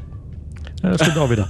Das ist sowieso was. Also ich glaube, nach den Erfahrungen mit der Discovery, also da war doch klar, dass man Schiffscounselor braucht. Ja, der hätte doch dann Ja. eigentlich schon bei Kirk da sein müssen. Das sind ja alles psychische Wracks, die da rumrennen. Wobei ich glaube, das ist schon so inoffiziell jetzt Kalber. Ja. Ja, könnte Total, man, ja, Könnte man, stimmt. so, könnte man so sehen. Aber er ist auch Mhm. wirklich, also, also ist auch einfach so ein knuffiger Typ. Also ich mag ihn total gerne. Das ist stimmt. Er, der ist einfach, so, also mit einer der sympathischsten der, der Crew. Äh, was man jetzt von Stemmons zum Beispiel am Anfang nicht sagen konnte. Da bräuchte man lang, länger, um warm zu werden, aber das, ah, das hat ja auch was für Der ist immer noch, immer noch ein Kotzbrocken. Also er ist auch irgendwie sympathisch auf seine Art und ja, Weise. doch, aber wenn man Aber ihn kennt, weiß man, weiß man ihn, Stamets glaube hat ich, auch schon schon besser zu echt harte, harte Ausfälle. Ganz, ganz übel. Und wegen Don't waste my time. Ja, das stimmt. Manchmal ist er richtig assi. Ja, das stimmt. richtig. schon. Aber kommen wir zur, äh, zur, ähm, zum Kinn des Grauens. Äh, ich meine zu Osira, Das der Kind neuen. des ähm, Grauens. es, es war Miriam alias Whoopi hat sich, hat sich sehr über ihr Kinn echauffiert. Shrek 5. Sehr auffälliges Kinn. Das war die Stimme hinter der Bar.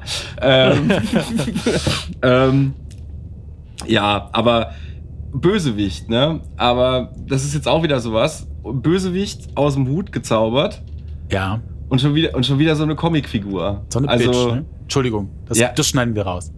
Nee, nee, Ähm. nee. Hier, hier, darf, hier darf auch geflucht werden. Wir sind ja, wir sind ja nicht so. Ähm, aber ihr wisst, was ich meine. Auch die Ja. erste Szene, mit der sie eingeführt wurde, war ja, ja, jetzt werde ich mal meinen Neffen, der wahrscheinlich in Wirklichkeit gar nicht mein Neffe ist, äh, aber egal, aber den werfe ich jetzt mal dem, äh, dem Transwurm, Transwurm, Transwurm, oh scheiße. Ich habe tatsächlich in einem Konkurrenzpodcast den Begriff Transform gehört und da wurde mehrmals wiederholt und das hat keiner darüber nachgedacht. Ähm, Trance. es muss Also- Trance heißen. Ja, es ja. ist ein Transwurm. Kleiner, aber feiner Unterschied. Ja, schon, ein Transform. Will der auch mit they angesprochen werden? Oh, scheiße, jetzt muss ich aufpassen. Vorsicht. Vorsicht, Vorsicht, es tut mir leid, es tut mir leid. Ich will mich, ich mache ja nur Spaß. Ich mein's ja gar nicht böse, ich mag ja alle. Ähm, der Transwurm. Äh, nee, der Transwurm. Äh, ja, aber auch wieder sehr grausam, wie ich Ja. finde. Also, In der Tat. das, Ähm, habt ihr gesehen, dass das Bein dann noch weggeflogen ist und so? Das Mhm. boah, fand ich schon, weiß nicht, je älter ich werde, desto weniger gut komme ich darauf klar. Also, Oh. natürlich ist so ihre Kaltblütigkeit und ihre Gleichgültigkeit hat so eine gewisse diabolische Qualität, ähm, Mhm. ne, die man, äh, ich sag mal, irgendwo habe ich gelesen, das ist der Nikolai Niska von Star Trek. Ich weiß nicht, ob jemand von euch Firefly äh, gesehen hat oder verfolgt hat zumindest. Wollte ich noch Ähm, nachholen, aber bis heute nicht geschafft. Deswegen, also merkt Ja. ihr nochmal den Namen Niska. Ähm, Okay. Konnte ich nicht ganz teilen. Also jeder, der jetzt zuhört und, und, und äh, Firefly gesehen hat, äh, kann da vielleicht einen Bezug herstellen und mal vergleichen. Hm, Sie wirkt dadurch, dass sie so wirklich absolut gleichgültig äh, rüberkommt. Äh, natürlich extrem unberechenbar. Ne, Man, man weiß überhaupt gar nicht. Also hat die überhaupt Emotionen? Ist es ihr scheißegal, äh, mal eben da ihre Verwandtschaft zu verheizen als, als äh, Wurmfutter? Ne? Das hat schon eine Aber macht, macht sie das zu einem guten Bösewicht? Weil ich finde, Nein. gerade wenn ein Bösewicht nachvollziehbar ist, und jetzt sei mal hier auf den besten Bösewicht aus Star Trek verwiesen, und nein, es ist nicht Khan, es ist gut, meines Erachtens, also meine Meinung, ja, der beste Bösewicht aus der bescheidenen Sicht von Alex und seiner kleinen Welt ist äh, Gul Dukat. Ah. Weil der ist von vorne bis hinten mega charakterisiert, mega ausgearbeitet. Ich kann immer verstehen, warum er das tut, was er tut. Er ist ein narzisstisches A-Punktloch, Ja. aber äh, er ist ähm, er ist komplett nachvollziehbar als Figur. Er funktioniert innerhalb der ganzen Serie und er macht eine Menge Entwicklungen durch. Er ist ja dann auch zwischenzeitlich mal Alliierter und dann wieder nicht und alles so, wie es ihm gerade in den Kragen passt. Und es ist die ganze Serie hindurch komplett glaubwürdig, weil es komplett zur Figur passt. Und das meine ich. Ich glaube, so einen richtigen Bösewicht, den musst du dir aufbauen. Gut, Osira Mhm. hatte jetzt natürlich noch nicht die Zeit, sich zu entwickeln. Ähm, Nee. Das wirkt natürlich im Moment wirklich ein bisschen sehr zweidimensional, was man da uns zeigt. Ähm, aber wie gesagt, da, gerade durch diese, durch diese Gleichgültigkeit und vielleicht durch dieses fast schon Understatement, also du sagtest Comicfigur, ich finde es fast im Gegenteil. Ich finde die extrem unterstilisiert, dadurch, dass sie so absolut gleichgültig wirkt. Klar, also Okay. schon irgendwie ein Klischee-Bösewicht, aber auch irgendwie ohne Charisma. So, also ich kann mir Ja. vorstellen, dass da noch eine Menge, Also schon, ne? So, das ist so. also Whoopi alias Miriam hat recht. Also ihr Gesicht ist tatsächlich sehr Ja. charismatisch. Das kann man schon Das sagen. stimmt. Sorry. Ohne jetzt zu sehr auf den Oberflächlichkeiten rumreiten zu wollen. Ja, also ich bin gespannt. Jetzt nach dieser Folge ähm, habe ich so das Gefühl, man hat jetzt so einen kleinen Einblick in eine Welt bekommen, mhm. äh, die, da, die da irgendwie existiert und die der große Widersacher werden könnte ja. in dieser Serie. Und das braucht es, glaube ich. Und ich, ich freue mich drauf. Also ich hoffe, dass es jetzt da weitergeht an der, an der Stelle und das nicht wieder so, ja, das war's. So wie der aus der allerersten Folge. Und bitte nicht wieder der böse Admiral oder sowas. Also da würde ich durchdrehen, Mhm. weil Vance ist mit im Moment also einer meiner Lieblinge aus Ja. der Zukunft. Sehe ich auch Also so. gut, wir haben jetzt nicht so viel Auswahl, aber Adira und Vance finde ich beide als Figuren schon ziemlich cool. Also da wäre es schade, wenn man die dann auf dem Altar äh, des Lazy Writings opfern würde. Nachher stellt sich heraus, dass Vance und Adira das die ganze Zeit geplant haben, zusammen. Oh, oh, oh, oh, jetzt wird da, da, da. Ich glaube, du kannst nicht den ersten Transgender-Charakter in Star Trek einen Bösewicht sein lassen oder eine böse. Was sagt man dann? Bösewichtin? Bösewicht? Ich habe keine Ahnung. Das ist echt kompliziert. Böse. Also Pronomen sind wirklich schwer dann. Nein, man darf im Grunde auch. Hm, es muss ja so neutral wie möglich klingen. O o- Das Böse. Ohne dabei sächlich zu werden. Ah. Tja, Christian, schon bist du Ist raus. nicht Ne? einfach. So schnell Mhm. kann es gehen. naja. Ähm, Aber man, ja. noch eine andere äh, Geschichte ist ja, die, die ja parallel gerade schon in der letzten Folge angedeutet wurde, ist eben genau diese Geschichte mit Giorgio. Was, Ja. ich, was da passiert. Ähm, das, da bin ich auch mal gespannt, wo das hinführt. Sie verliert irgendwie Gedächtnis. Hm, Irgendwelche Dinge passieren mit ihr. Man weiß es nicht. Ähm, wer weiß. Eine Theorie könnte sein, mal so aus dem Nähkästchen geplaudert, David Cronenberg. David Cronenberg. dein Husten klingt dass sie komisch. sich dann äh, verändert und verändert und dann quasi zur Giorgio kennen wird, die wir aus dem Mhm. Nicht-Spiegel-Universum kennenlernen. Ich glaube ich glaub auch, dass sowas in die, in die Richtung kommt und äh, ich habe äh, auch schon beim Gucken zu meiner besseren Hälfte gesagt, ähm, ah ja, vielleicht können sie Giorgio endlich reparieren. Dann nervt sie auch nicht mehr so wie die ganze Zeit, weil Ja. diese, diese dämlichen Sprüche, die sind wirklich, also das ist wirklich Das- comichaft. das war- Also die, die sind wirklich nicht mehr zu ertragen. Also die geht mir noch schlimmer auf die Nerven. Äh, als die Nissa in äh, oder Rizzo oder wie sie auch immer hieß in äh, äh, äh, Picard. Also Ah, das war ja Rizzo the Red. ja, Rizzo the Red, richtig, genau. richtig Also- plakativ. Ja. Ads. Und ähm, in Folge 8 ist es ja auch wirklich so mit den ganzen One-Linern, die haben ja quasi schon selber gemerkt, dass, dass sie total übertreibt. Ne? Also mit den ganzen, also Ja, ja. Mit, mit den Antworten, die sie von der Crew bekommen hat. Ähm, Ja, Burnham schenkt ja, ja auch ganz schön ein. Ja, Ja, ja. du hast deine Mutter umgebracht. Ja, ja. Hast du ja, nicht. Ja, Hm. kenne ich schon. Aber das ist, aber das ist, ja, aber es nervt halt einfach auch nur noch und es nimmt ihr halt auch niemand ab. Das ist ja halt das. Aber das, Mhm. das ist ja das Ja, Problem. da, da war auch diese Szene schön, wo sie betäubt wird. Das fand ich tatsächlich ganz lustig. Dann muss sie wieder. Ja, das war schön. Zählen Sie bitte nach, rückwärts nach 10. Ich werde. Ja, das war schon gut.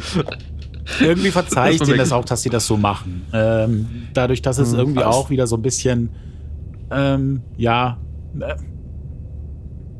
Also natürlich tut's der Figur nicht gut, ne? Nee.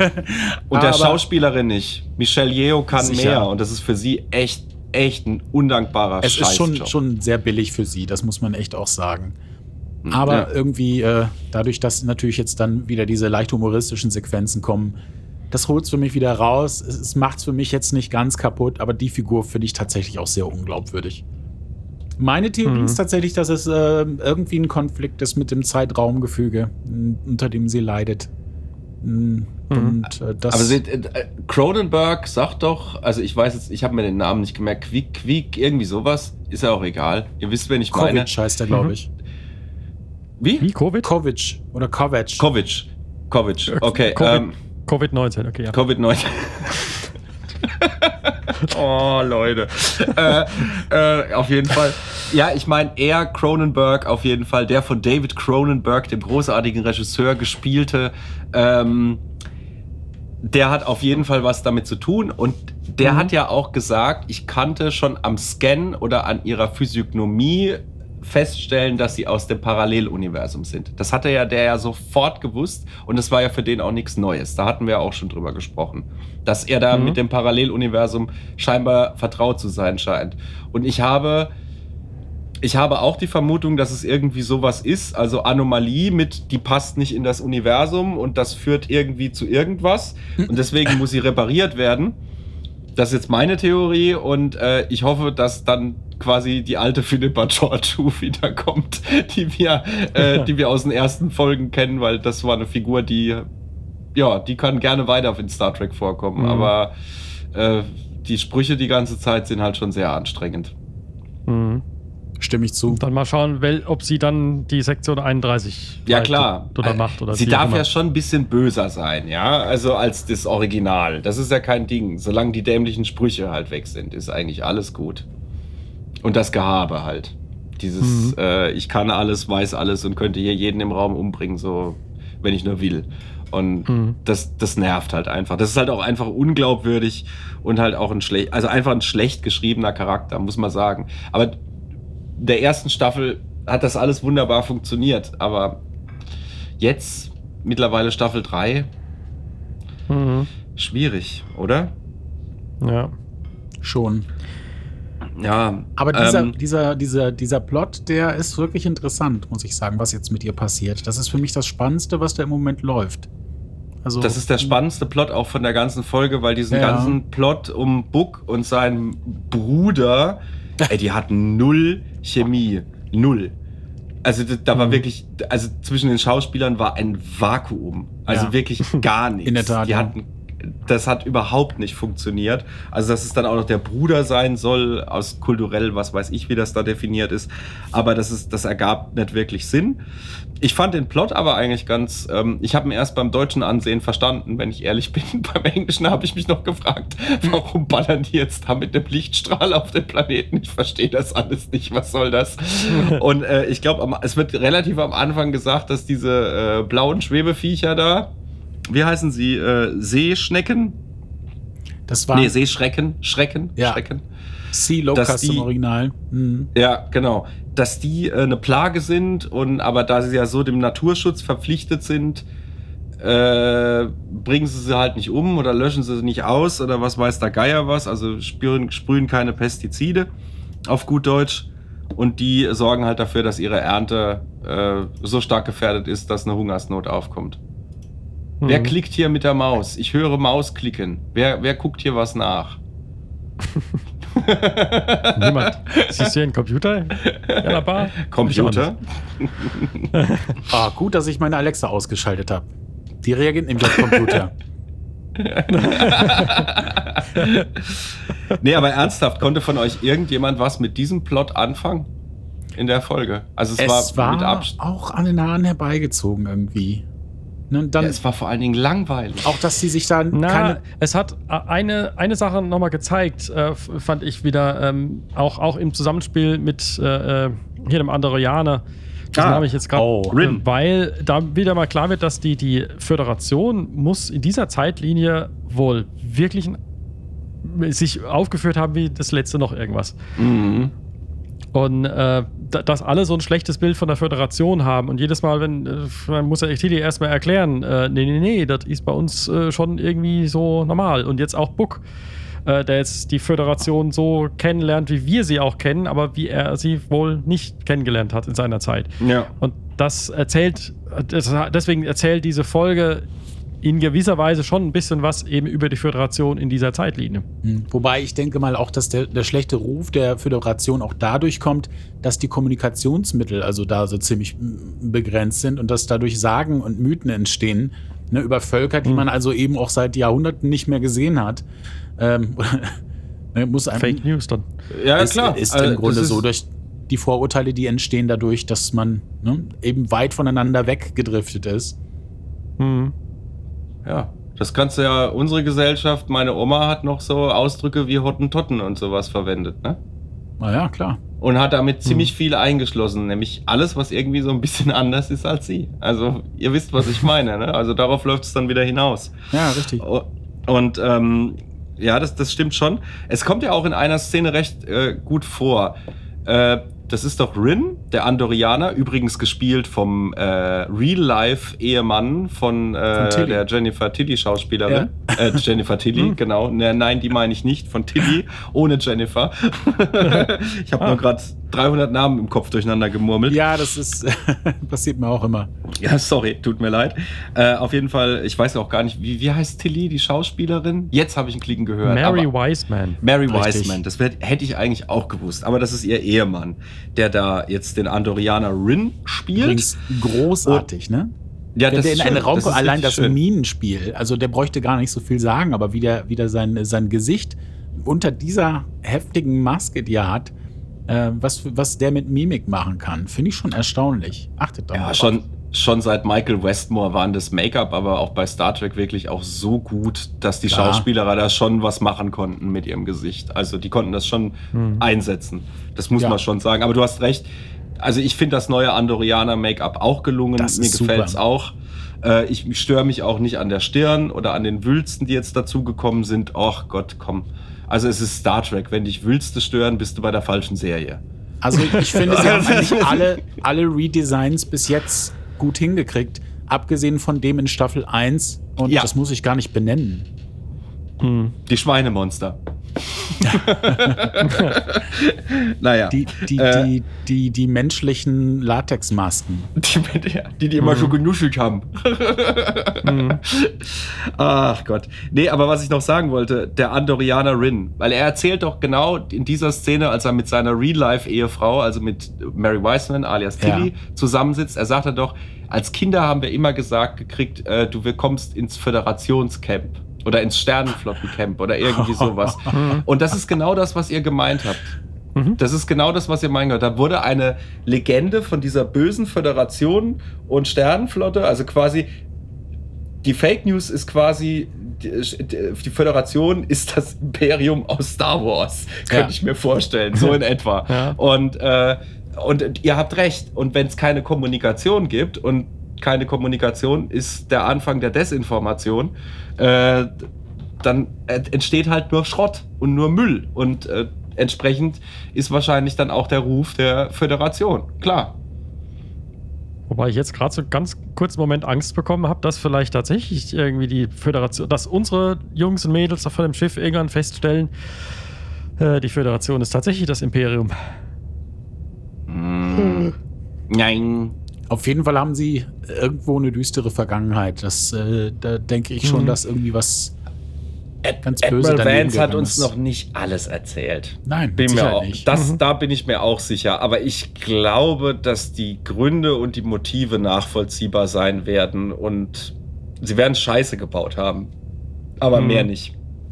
Ja, ja, da war kann ja schon auch gerade so SB19 und so weiter. Da, da gab es ja schon so Sachen, wo er auch Aber das war ja vor wo, wo Vans man merkt, er Geburt. hält, Sachen zurück. Ja, aber das war ja vor Vans Geburt. Du kannst ihn ja, äh, du kannst ihn ja auch nicht für alles verantwortlich machen. Das wäre ja so, wenn wir sind alle drei aus Deutschland, wenn man uns jetzt direkt unmittelbar verantwortlich machen würde für alle Schandtaten, die Deutschland verbrochen hat. Ja, Ja, dann, ne? ja, was willst du da noch sagen? Am besten gar nichts mehr. Ähm, ihr wisst, was ich meine. Also er, er kann da nicht, er kann da in, also er kann nichts dazu, aber es ist ein Erbe, dem man sich stellen muss. Es ist ähnlich wie bei uns. Mhm. Und ähm, klar, also insofern trägt er da schon Verantwortung, mit Sicherheit, Aufarbeitung und so weiter, ne? Aufklärung, Mhm. das gehört ja alles dazu. Aber ähm, ihr, man kann ihn jetzt nicht dann als Bösewicht benennen für Dinge, die vor seiner Geburt passiert sind. Also, Mhm. das ist auch zu einfach gedacht. ja, so nicht, aber naja, mal, mal schauen. Mal schauen, wo es da die Reise hingeht. Oder meinst du so mitgehangen, mitgefangen? Ne? Kein Mensch hat dich gezwungen, äh, Admiral bei der Föderation zu werden. Ja. Könnte Also- man auch argumentieren.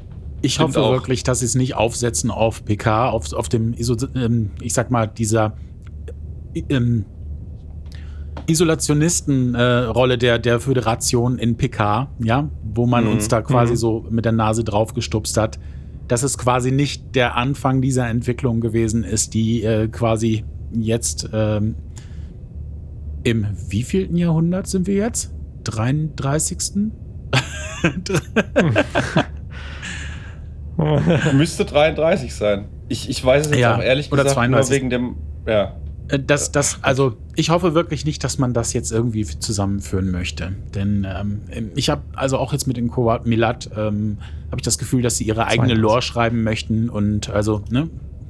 Ja, ja, klar. Ich meine, Das, das, ist, ja, das, das, ist ja alles das, was neu ist. man muss sich das auch es ist zu ja eigen okay. machen, ist auch logisch, aber ähm, nicht, dass das alles aufeinander fußt und es also auch so gut wie überhaupt gar keine anderen Erklärungen dafür gibt. Das fände ich sehr schade. Mhm. Mhm. Hm. Das ist wohl, das ist wohl alles wahr. Was sagt ihr zum Star Wars äh, äh, esken Grabenkampf? Ah, ah, ich meine äh, Detmers äh, depressionsheilende äh, Außenmission. Optisch sehr schön. Optisch wirklich schön. Auf jeden Für Fall. eine TV-Folge Also, Mhm. kann man nichts dran sagen. kann man echt nicht meckern, was, was die Optik angeht. Aber schön aussehen kann ja jeder. Wie sieht's denn inhaltlich aus?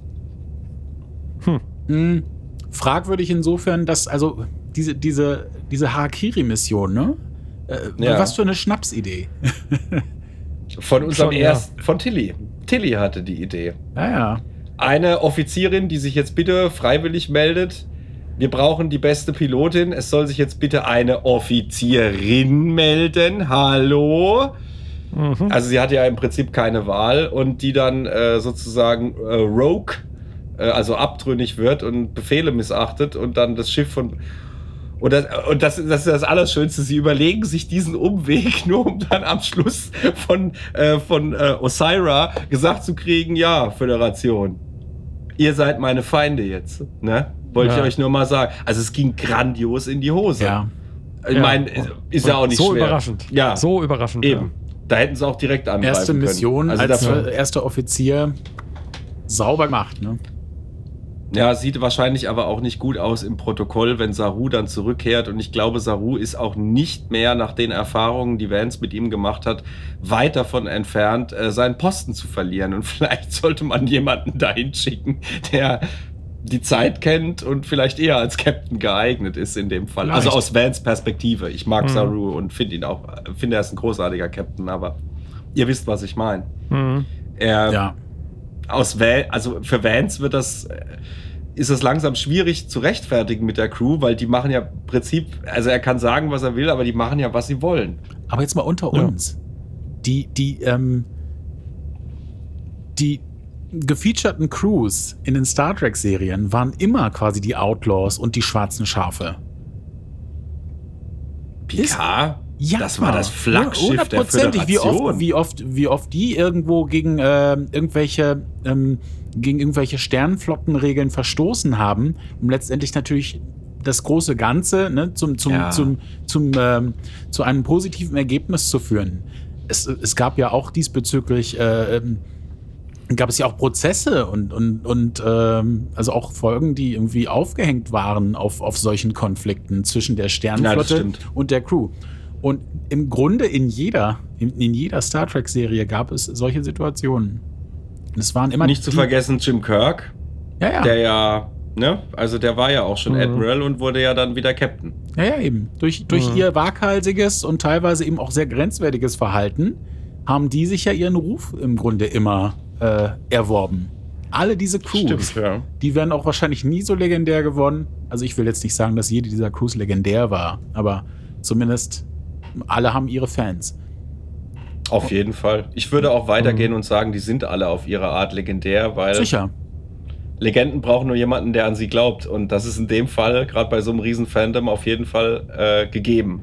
Das stimmt schon. Aber schön dass, schön, dass du das sagst, weil das hat mich jetzt gerade wieder an eine alte TNG-Folge äh, erinnert. Tapestry. Willkommen im Leben nach dem Tode, siebte Staffel. Letzte Q-Folge vor dem großen Finale Hm. von TNG. Als er als Picard die Chance kriegt, äh, den Fehler mit den Nausikanern und den Streit, wodurch er dann künstliches Herz bekommt, wieder rückgängig zu machen. Und das bedient ja genau das, was du sagst, ne? Ja. Weil er, er wird dann ja zum stinklangweiligsten Offizier ohne irgendwelche Perspektive, den man sich vorstellen kann. Und dann führt er doch dieses vernichtend pädagogisch, pädagogische Gespräch mit, mit Riker und mit Troy. Und sie sind halt nie irgendwie aufgefallen. Also sie waren nie irgendwie bemerkenswert in irgendeiner Form. Und es ist, und sie, sie versuchen es ja wirklich noch also ich habe ja pädagogisch gesagt, ne? Ja. Also genau, genau ebenso äh, zu verkaufen, damit, damit der gute Mann nicht völlig geknickt aus dem Raum rausgeht. Aber es ist halt echt so äh, übel. Aber das ist ja genau das. Und Picard entscheidet sich ja dann am Schluss auch wieder, dass er das, dass er mit den Nausikalern Stress anfangen will. Dass er äh, die unvernünftige Entscheidung treffen will, weil ihn das letztendlich zu dem Mann macht, der er ist. Ja. Und das ist ja wie mit Jim Kirk. Das ist genau das Gleiche. Mhm. Und das ist also ein wiederkehrendes Element, auf jeden Fall. Ja, in das in stimmt. jeder Star Die Trek. Großen brechen immer die Re Ja. Regeln. Janeway, Mhm. die bricht ja ständig die oberste Direktive. Deswegen Outlaw war vielleicht ein bisschen übertrieben, aber ihr wisst, worauf ich hinaus wollte. Ja, ja, nee, nee, Ja, nee ja. aber du hast recht, du hast schon recht. Also die, die, es, äh, ja, wir haben ja noch nicht über Lower Decks gesprochen, aber äh, was wir auch noch nachholen werden irgendwann. Aber da, da, da ist es ja auch so, dass die Figuren, die die Regeln nicht einhalten, einen besonderen Stellenwert haben. Ich habe es tatsächlich noch Mhm. nicht angefangen. Ich, ich hadere noch ein bisschen mit mir. Aber ich werde das mit Mhm. Sicherheit. Aus, aus Spoilergründen darf ich jetzt gar nichts Besser sagen. nicht. Nein, ich, ich stelle es mir spannend vor. Was man auch mit Star Trek jetzt macht, ist natürlich so, dass man jetzt verschiedene Genres sogar bedient. Äh, Finde ich an sich eine ne gute Idee. Das hat ja auch. In, ich will jetzt auch gar nicht äh, unbedingt jetzt wieder ein, ein Franchise nennen, aber es gibt viele Franchises, die das über die Jahre versucht haben. Ähm, einfach mal andere Genres in dem, in dem gleichen Universum abzudecken. Gab es immer Jetzt sag, wieder. jetzt sag mir bitte, mir fällt gerade kein Beispiel ein. Jetzt bin ich tatsächlich neugierig. Wen meinst du konkret? Hm, Ich meine, Arztserie gar bei Walking Dead oder Eine wie? Arztserie bei. Es gibt tatsächlich ein ganz ähnliches Szenario, wobei ähm, ich glaube, das hieß Black Summer und das war quasi die ernste Variante von. Ähm, wie heißt denn die Serie nochmal? Eine Trash-Zombie-Serie. Trash? Trash-Zombie-Serie. Jetzt, Ja. jetzt bin ich aber raus. Ach, Himmel. Äh, ich kenne nur, ich kenn nur Da- Walking Dead eigentlich. Nicht, nicht Daisy, Quatsch, das war ein Spiel. Das Z kenn Nation? ich Z wiederum. Nation heißt das, glaube ich. Heißt das Z Nation? Nochmal. Ich glaube schon. Ah, Z-Nation. Genau. Ja, war das nicht. Das war eine, ich sag mal, extrem überzeichnete Zombie-Serie. Mit ganz, ganz viel ähm, Camp und ganz, ganz ähm, B-Movie-mäßig. Und dann hat man eben quasi ein Spin-off äh, davon gemacht, ähm, das wesentlich ernster war. Black Summer. Und äh, mir fiel jetzt gerade noch ein, äh, vor kurzem habe ich tatsächlich, wir wollen nicht so oft Star Wars in einem Star Trek äh, Podcast erwähnen, aber dass es tatsächlich einmal eine Animationsserie gab äh, im Star Wars Universum, die also eher auf ein Ach, die erwachsenes, Droids. in einen äh, erwachsenen Droids war das?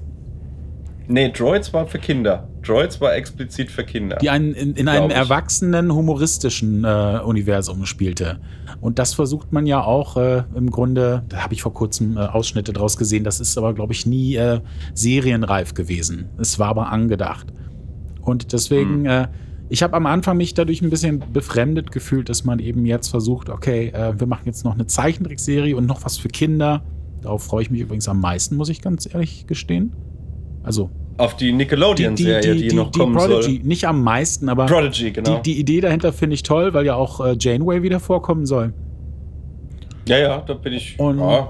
ne, schon Die Frau ist alt und wird halt gerne noch ein bisschen die Ränder aufstocken. Richtig. Ne? Da kommt das dann gerade. Mittlerweile kann ich mich ganz gut damit anfreunden, dass man diese, ähm, diese, diese Grenzen überschreitet. auch äh, wenn ich es dann teilweise schwierig finde, das wieder im Kanon zu verorten. Was ja auch Das ist offensichtlich so ist. Das, ist aber tatsächlich auch immer das Problem, dass man sich da dann schwer tut. Aber Mhm. wie gesagt, ich wollte jetzt nicht vorgreifen, ich wollte nur sagen, so hier podcastmäßig kommt in die Richtung noch was, aber das habe ich eigentlich mit Spoiler gemeint. Ja. Weniger inhaltlich. Jetzt habe ich fett gespoilt. Trotzdem. aber ist jetzt halt so. ah ja, kannst du Ja, auch Marco. kannst du immer noch rausschneiden. Kann ich machen, aber bin ich zu faul, sage ich ganz ehrlich. Zu viel Arbeit. Wenn wir nicht schneiden müssen, weil nicht der Po- Postbote irgendwie ins Mikro gerülpst hat oder sonst was, dann, ach Gott, komm. Wolltest du gerade Pestbote sagen? Bitte? Wolltest du gerade Pestbote sagen? Pestbote, oh, oh, oh. In der heutigen Zeit gar nicht so abwegig. Ja, das ist. ja, aber diskreditieren nicht einen Berufsstand, auf den Nein, wir im nein, nein, brutal angewiesen sind. Sicher. Ich, hab auch, ich wollte das auch gar nicht, äh, auch nee, gar nee. nicht. Wollte ich dir auch nicht unterstellen. Ich wollte nur sagen, man muss auch ein bisschen an die, an die Hörer draußen denken, die dann, die dann glauben, oh Gott. nicht, dass wir hier Postboten schlecht machen, um Gottes Willen, wir brauchen sie ja. Um, äh, ja, mehr denn je, aktuell. Naja, ähm, geht's nur mir so oder wird's gerade sehr ruhig hier? Hallo Jungs, ihr Schnapsdrosseln. Hallo. Hallo. Hupi. Hallo. Geht's euch gut? Ich hab Gossip mitgebracht. Oh. Seid oh. ihr neugierig? Wie schmeckt der denn? sowas von. Immer. Wie der schmeckt? Keine Suppe. Gossip. Mysteriös. Mysteriös. Ach so, mit was wischt man das denn? Zum Wohl. Mit ganz viel Spekulation. Spekulatius. Ah, Passend zur. Jahreszeit. Ja. Ja, es hat nichts äh, mit Discovery zu tun, aber vielleicht mit Picard. Vielleicht aber auch mit Discovery. So genau sind meine Informationen nicht. Ich bin jedenfalls neulich auf eine Seite gestoßen, auf der man sich Grußnachrichten, Videogrußnachrichten von Prominenten kaufen kann. Und habe mir da den halben Tag vertrieben und bin auf John Delancey gestoßen und habe mir seine Videonachrichten an Fans angeschaut. Und eine relativ neue Grußnachricht an einen Star Trek-Fan war. Die mein- an mich. Es war mein ja, Geburtstag. ja, genau. An dich habe ich gekauft für viel Geld für den Alexander. Behauptet lautete, mein Geburtstagsgeschenk an dich ist, als Star Trek-Fan, du wirst mich bald wiedersehen. Zwinker, zwinker. Was sagen wir dazu? Ernsthaft jetzt? Ja, wir, So was macht er einfach mal so mir nichts, dir nichts auf so einer gekauften Grußnachricht. ja, tatsächlich. Ja. Ich glaube, kein Mensch außer mir verbringt den halben Tag damit, sich die, Leute, die bereits aufgenommenen Grußnachrichten. Jonathan Frakes verdient, ver, äh, macht, glaube ich, finanziert damit das Studium seiner Kinder. Ja, den findet man da auch. Das ist aber der einzige, dessen Grußnachrichten dort nicht offiziell anzuschauen sind. Sonst hätte ich die natürlich auch angeguckt. Und vielleicht noch mehr Gossip zu verbreiten. Also ist Hm. jetzt ein schönes Standbein für Schauspieler. Wenn du irgendwann mal irgendwo mitgespielt hast, dann kannst du dir jetzt da noch ein bisschen Geld John verdienen. Delancey hat gesagt, du siehst mich vielleicht bald wieder. Es gab, ja schon in, es gab ja schon in Picard. Nein, nicht vielleicht. Es war kein vielleicht. Das vielleicht streich ich. Es war kein vielleicht. Es You gab ja sogar vom. Picard-Set gab es äh, vom Picard-Set gab es ja im Grunde schon so einen Bildausschnitt, wo man nur die Hälfte gesehen Ja. hat, einen roten Handschuh und irgendein Gebilde, das aussah wie so ein großer Thron, ähnlich wie man das sieht. Ja, ja. Aber Uh. von, von der ersten Staffel wohlgemerkt. Ne? Wir können Ja. es nicht verorten, Uiuiui. aber man hat das gesehen. Das war von der ersten Staffel. Jetzt hast du aber schon ganz schön die Luft rausgelassen. Ich habe gehofft Staffel 2, aber die fangen jetzt erst an zu drehen. Ne? Naja, gut, vielleicht haben sie irgendwo einen Anknüpfpunkt gedreht auf einem Set. Wer weiß. Ja, das kann natürlich sein. Es war alles nur eine Q-Challenge. Es, es ergibt schon Sinn, so wenn man gewünscht. Sets hat, die man vielleicht in Staffel 2 in Folge 1 oder so irgendwie nochmal wieder verwenden kann, dass man das schon Ja, dreht. Stimmt. Ja. Aber das Problem hatten sie ja übrigens auch bei TNG All Good Things, ne? Dass dieser, dieser Thron aus der ersten Staffel, der musste rekonstruiert werden. Und das hat alles nicht so geklappt, wie man sich das vorgestellt hat. Wir haben es alle nicht gemerkt. Aber wenn man es vergleicht, ne, also ich bin auch so, äh, ich habe zum Beispiel vor kurzem mir noch die Kulissen von Dr. Sleep im Vergleich zu The Shining angeguckt. Und ich bin dann natürlich dann sehr, sehr detailversessen und schaue dann eher auf die Unterschiede als auf die Ähnlichkeiten.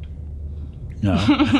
Aber Dr. Sleep, also es war ordentlich. Ja. war mal, sehr ordentlich. Warum lenken ihr jetzt so ab von meinen News, von meinen heißen News? Ja. ja, weil wir, weil wir mehr außer. Wir können, wir freuen uns Man alle, kann John doch da ein bisschen wieder zu sehen. spekulieren. Ja, aber ja klar, aber wir, wir, wir haben jetzt gerade hier harte Fakten. Ja, Und wir okay. hatten es ja auch in der Folge harte Fakten gegen Fake News, ne?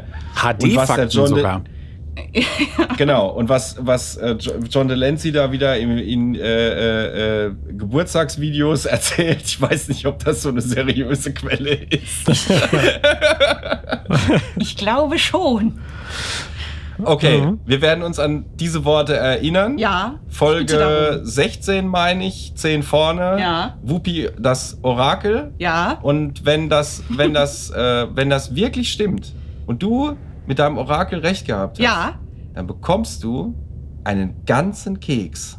Ich will. Spekulatius natürlich. Ja, natürlich. Selbstverständlich. Schön. Da So, ihr freue ich Lieben. mich drauf. Dann wollen wir auch jetzt unsere Zuhörer, glaube ich, nicht mehr allzu lange quälen mit äh, zu, viel, zu wilden Spekulatius und mit Geburtstagsvideos und hast du nicht gesehen. Und bevor wir jetzt noch die letzten Filme der, der letzten zehn Jahre besprechen, Ja. ähm, schön war's. Ja, falls die Fans interessant interessiert sind, wie die Seite heißt und sich sowas auch angucken wollen. Ja. Mir fällt die jetzt nicht ein, aber schreibt das in die Kommentare. Das kann ich nächste Folge nachreichen. Das kriegen wir hin. Ciao! Wir sind, wir sind top unvorbereitet. Ja. Sehr schön. Und mit Aber diesen, auch alle mit gleich. diesen, Immer noch. und mit diesen unfu unfundierten Informationen möchten wir uns dann auch verabschieden. War schön bei Willkommen. euch, Jungs. Bis zur nächsten Mädel. Folge von Fox News. Äh, also, Ja, stopp. Danke, danke Marco. Schön, Genau. dass du da warst. Ja, ich sehr denke, gerne. das war nicht das letzte Mal. Oh, das nehme ich, äh, da nehme ich euch beim Wort. Selbstverständlich. Live long Tschüss. and prosper. Ciao.